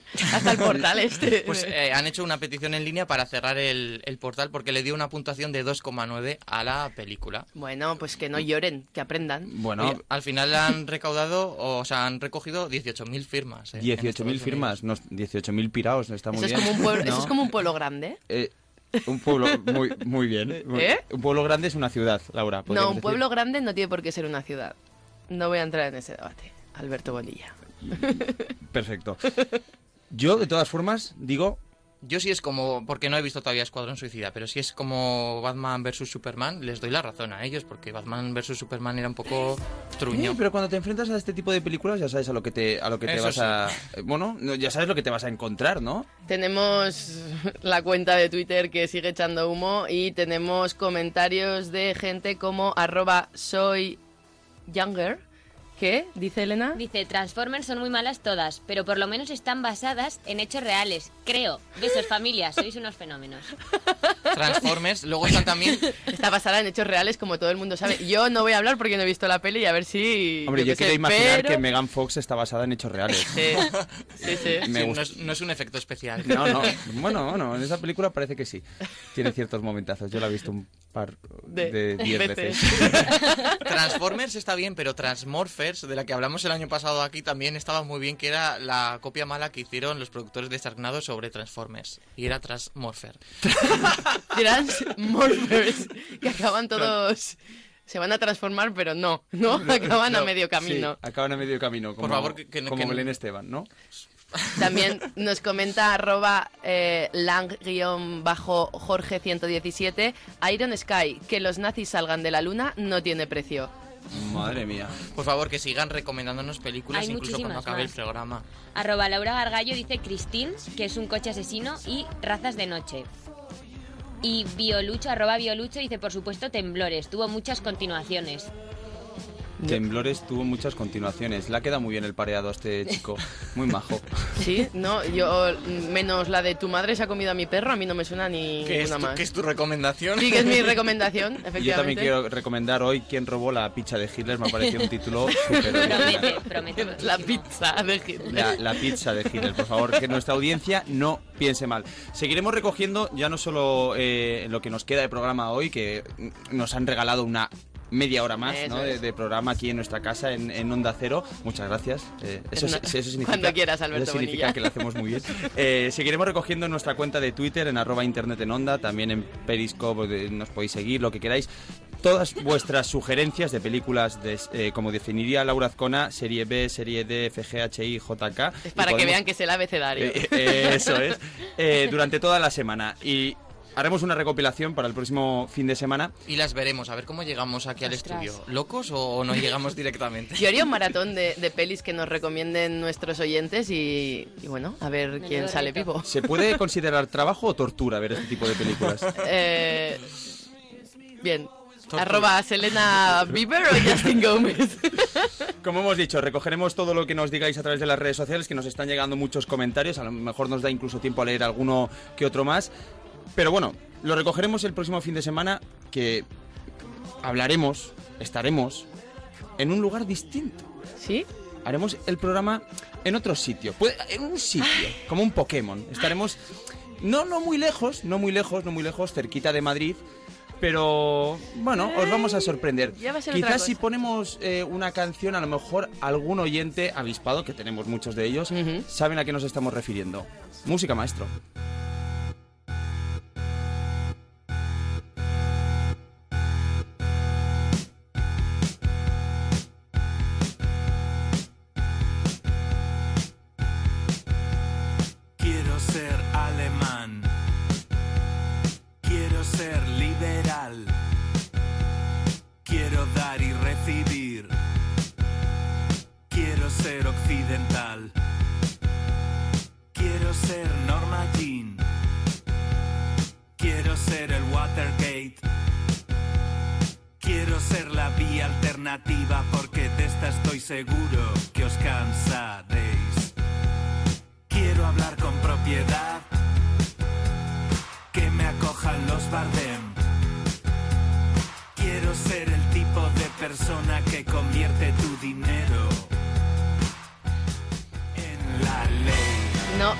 No vamos a ir ni a León ni a Benavente, me temo, Alberto Bonilla. Pues no, no vamos a ir a- ni a León ni a Benavente, pero sí que tiene mucho que ver, eh, no solo con este grupo, sino con otros muchos grupos españoles, porque la semana que viene, Internet en la Onda sale del estudio, y esta es la sorpresa que llevamos eh, comentando durante toda la semana en las redes sociales, y es que haremos el programa desde la mejor población de España, Aranda de Duero. ¡Vamos! Estaremos en el Sonorama, eh, el festival de música por excelencia, de música de eh, aquí en España, sobre todo porque está plagado de grupos españoles, es casi el 95% de- del cartel. Y como bueno, como os contábamos, pues eh, además de estar allí, que estaremos ya desde el miércoles, ya vamos a ir prontito. Sí, ¿no? hay que instalar la Hay- línea, eh, hay que comprobar que todo esté bien. Sí, que todo esté bien, montar la tienda de campaña. Empezar eh, a lanzar tweets. Eso es, llenar la cantimplora. No, no, pues no solo haremos el programa desde allí el próximo eh, sábado, que estaremos de 6 a 8, y contaremos con muchos entrevistados, muchos artistas, colaboraciones, os contaremos cómo se está desarrollando el festival. Un festival que, por cierto, funciona muy bien en las redes sociales. Eso es, eso, Eso, es. a través de su cuenta arroba sonorama rivera, Rivera, que lo podéis seguir y que ya veréis. Todavía quedan entradas, ¿eh? La gente que quiera mm, sumarse, pues ya está, se rasca un, un pelín el bolsillo ya, y ya pueden acudir a- al festival. Pero estaremos con muchas bandas y no solo estaremos el sábado, sino que os lo iremos contando a través de las redes sociales. Desde el miércoles hasta el domingo. Con lo cual, estad muy atentos a la cuenta de arroba internet en onda. ¿Por qué? Porque ahí subiremos de todo. Incluso vídeos de Laura perjudicada a altas horas de la. Ya, tiene que ser mío, ¿no? Alberto Bonilla, que sepas que me voy a instalar la cuenta del programa, que voy a cerrar la de tu móvil. La de tu móvil. La de tu móvil. Coge el ¿eh? móvil y lo tiras. Coge el móvil y lo tiras y ya veremos a ver lo que pasa. Pero mm, no prometo nada. El año pasado tenemos foto, tenemos foto desde Aranda retransmitiendo en directo y este año a ver si, yo qué sé, la hacemos desde otro sitio. Hay que decir que el año pasado los únicos afortunados que salisteis del estudio fuisteis Alberto Bonilla y Laura Azcona y este año nos vamos todos, que Nos esa- vamos esa es la todos. noticia. Hombre, Hombre, claro, por supuesto. O sea, yo os dije, plan de música más bebidas espirituosas, pues mm, no pudisteis decir que no. O sea, sobre todo Víctor Fernández y tú, ¿no? Que Era ahora que Víctor está en su semana de desintoxicación. Es que a Víctor había que limpiarlo un poco antes de ponerlo en uso otra vez. De todas maneras, yo creo que, que co- Javier Abrego no nos hubiera permitido hacer esto, pero como somos un programa en funciones como el gobierno, pues hoy nos lo podemos permitir, ¿no? Y va a ser yo creo que el programa más especial, no de esta temporada, de las cinco que llevamos. Va a ser un bonito cierre de temporada porque también hay que decir que el próximo fin de semana, tanto el sábado como el domingo, son nuestros dos últimos programas de la temporada. Así que qué mejor que despedirnos por todo lo alto y con vosotros. Hombre, claro que sí, claro que sí. Recordamos, Sonorama, Aranda de Duero, lugar impresionante, sobre todo por su calidad musical, pero también por su morcilla, por su cordero lechal, no vamos a decir que no, por sus buenos torreznos. Podemos entrevistar a un cordero lechal. Eh, eh, Y a un torrezno. Sí. Y a un eh, torrezno. entrevista, entrevista a un torrezno, esto sería muy Entrevista a un torrezno con Tinder. No, no lo descartéis para el diario de Víctor porque hemos visto cosas peores. Sí, sí, la verdad es Y que ahí sí. cumpliremos ese reto, ¿no? El reto que decíamos de toda la temporada, en que al final, ¿en qué nos vamos a plantar? ¿En 3.700 seguidores? No. Pues lo que llevamos por ahora son 3.580 seguidores, pero bueno, eh, sí que es cierto que el reto que habíamos puesto era bastante difícil, que sin embargo aspiramos a llegar a ellos antes del cierre de temporada. Hombre, antes del cierre de temporada, sobre todo cuando nuestros oyentes puedan escuchar la cantidad de entrevistas y de material que tenemos preparado para el próximo fin de semana en el Sonorama con grupos como Los Hypes, Mando Diao, Exxon Valdés, Izal, León Benavente, León Lobo- y Benavente, que están sonando ahora mismo. Lobos Lesbian, todos grupos de primer nivel. Pero hay uno que nos gusta particularmente. Eh, Laura, No, ¿te no has sé. puesto romántica? No, yo no. Pero bueno, no sé si... Bueno, eh, uno que nos gusta particularmente y que lo entrevistaremos el, próximo es, fin de semana, pero no vamos a desvelar el Vale, nombre. vale, vale. Y muchas, y muchas sorpresas más. Sonorama, miércoles a domingo estaremos allí, os lo contaremos a través de la emisora Onda Cero. Onda Cero en Nacional, no podéis escuchar donde queráis, en toda España. Donde queráis. En toda España, en las Islas Canarias también. Y E incluso podéis palpar a Alberto Bonilla si os lo cruzáis por la calle. ¿Has dicho palpar? Sí, palpar. Si están en Aranda, Sí. te pueden palpar. Eh, te, te pueden tocar así en el hombro y decir, hola, ¿eres Alberto Estamos Bonilla?". hablando del Es real. froti froti. Estamos hablando de que haya oyentes de internet de la onda que me hagan froti froti en Aranda. Eh, ¿Tú sabrás? Es que claro, como nunca habéis explicado lo que es el froti froti, pues la gente se piensa que es algo oscuro, pero realmente no. Nos lo guardamos, nos lo guardamos. Pero bueno, el caso es que todo aquel que quiera seguir de cerca el sonorama, eh, insisto, nos podéis seguir a través de nuestra cuenta de arroba internet en onda. Ahí os iremos contando poco a poco cómo vamos desarrollando todos los temas para el festival. Y el mismo sábado nos vemos en Aranda. Nos vemos en Aranda. Pero antes, durante toda la semana, aquí en esta casa, en Onda Cero, ¿qué estamos contando? Apa- Aparte de hablar de películas, De internet, de, de las cosas frikis, estamos contando cosas realmente importantes. realmente importantes. Universales. Universales, como los Juegos Olímpicos. Laura. Cierto. Has puesto cara, has puesto cara de no, no, no he visto nada. No, es que estaba mirando... ¿Sabes por qué no has visto? Porque lo escuchas a través de la radio, lo escuchas aquí en esta casa, en Onda Cero. Y ahora mismo, nuestros compañeros de Onda Cero que están en Brasil y que seguramente lo están pasando eh, mucho peor que nosotros. Sí. eh, me los quiero imaginar ahí en las playas de Copacabana con un mojito. Con la maravillosa compañía de todos los compañeros de deportes de Onda Cero. La verdad es que me da mucha pena. A ti también, David. Sí, yo creo que el año que viene hay que ir a Río, aunque no haya ya Juegos Olímpicos. Y Yo- vamos a ir a Aranda el año que viene. ¿A Río el- o al Río? Yo creo que el año Ah, igual nos mandan Yo- al Río, yo pero creo que el año- ir al Río de Janeiro. El año que viene, más que nada, nos van a mandar al río. Pero bueno, seguiremos aquí. Os lo seguiremos contando la semana que viene. Mucho más y mejor en internet en la.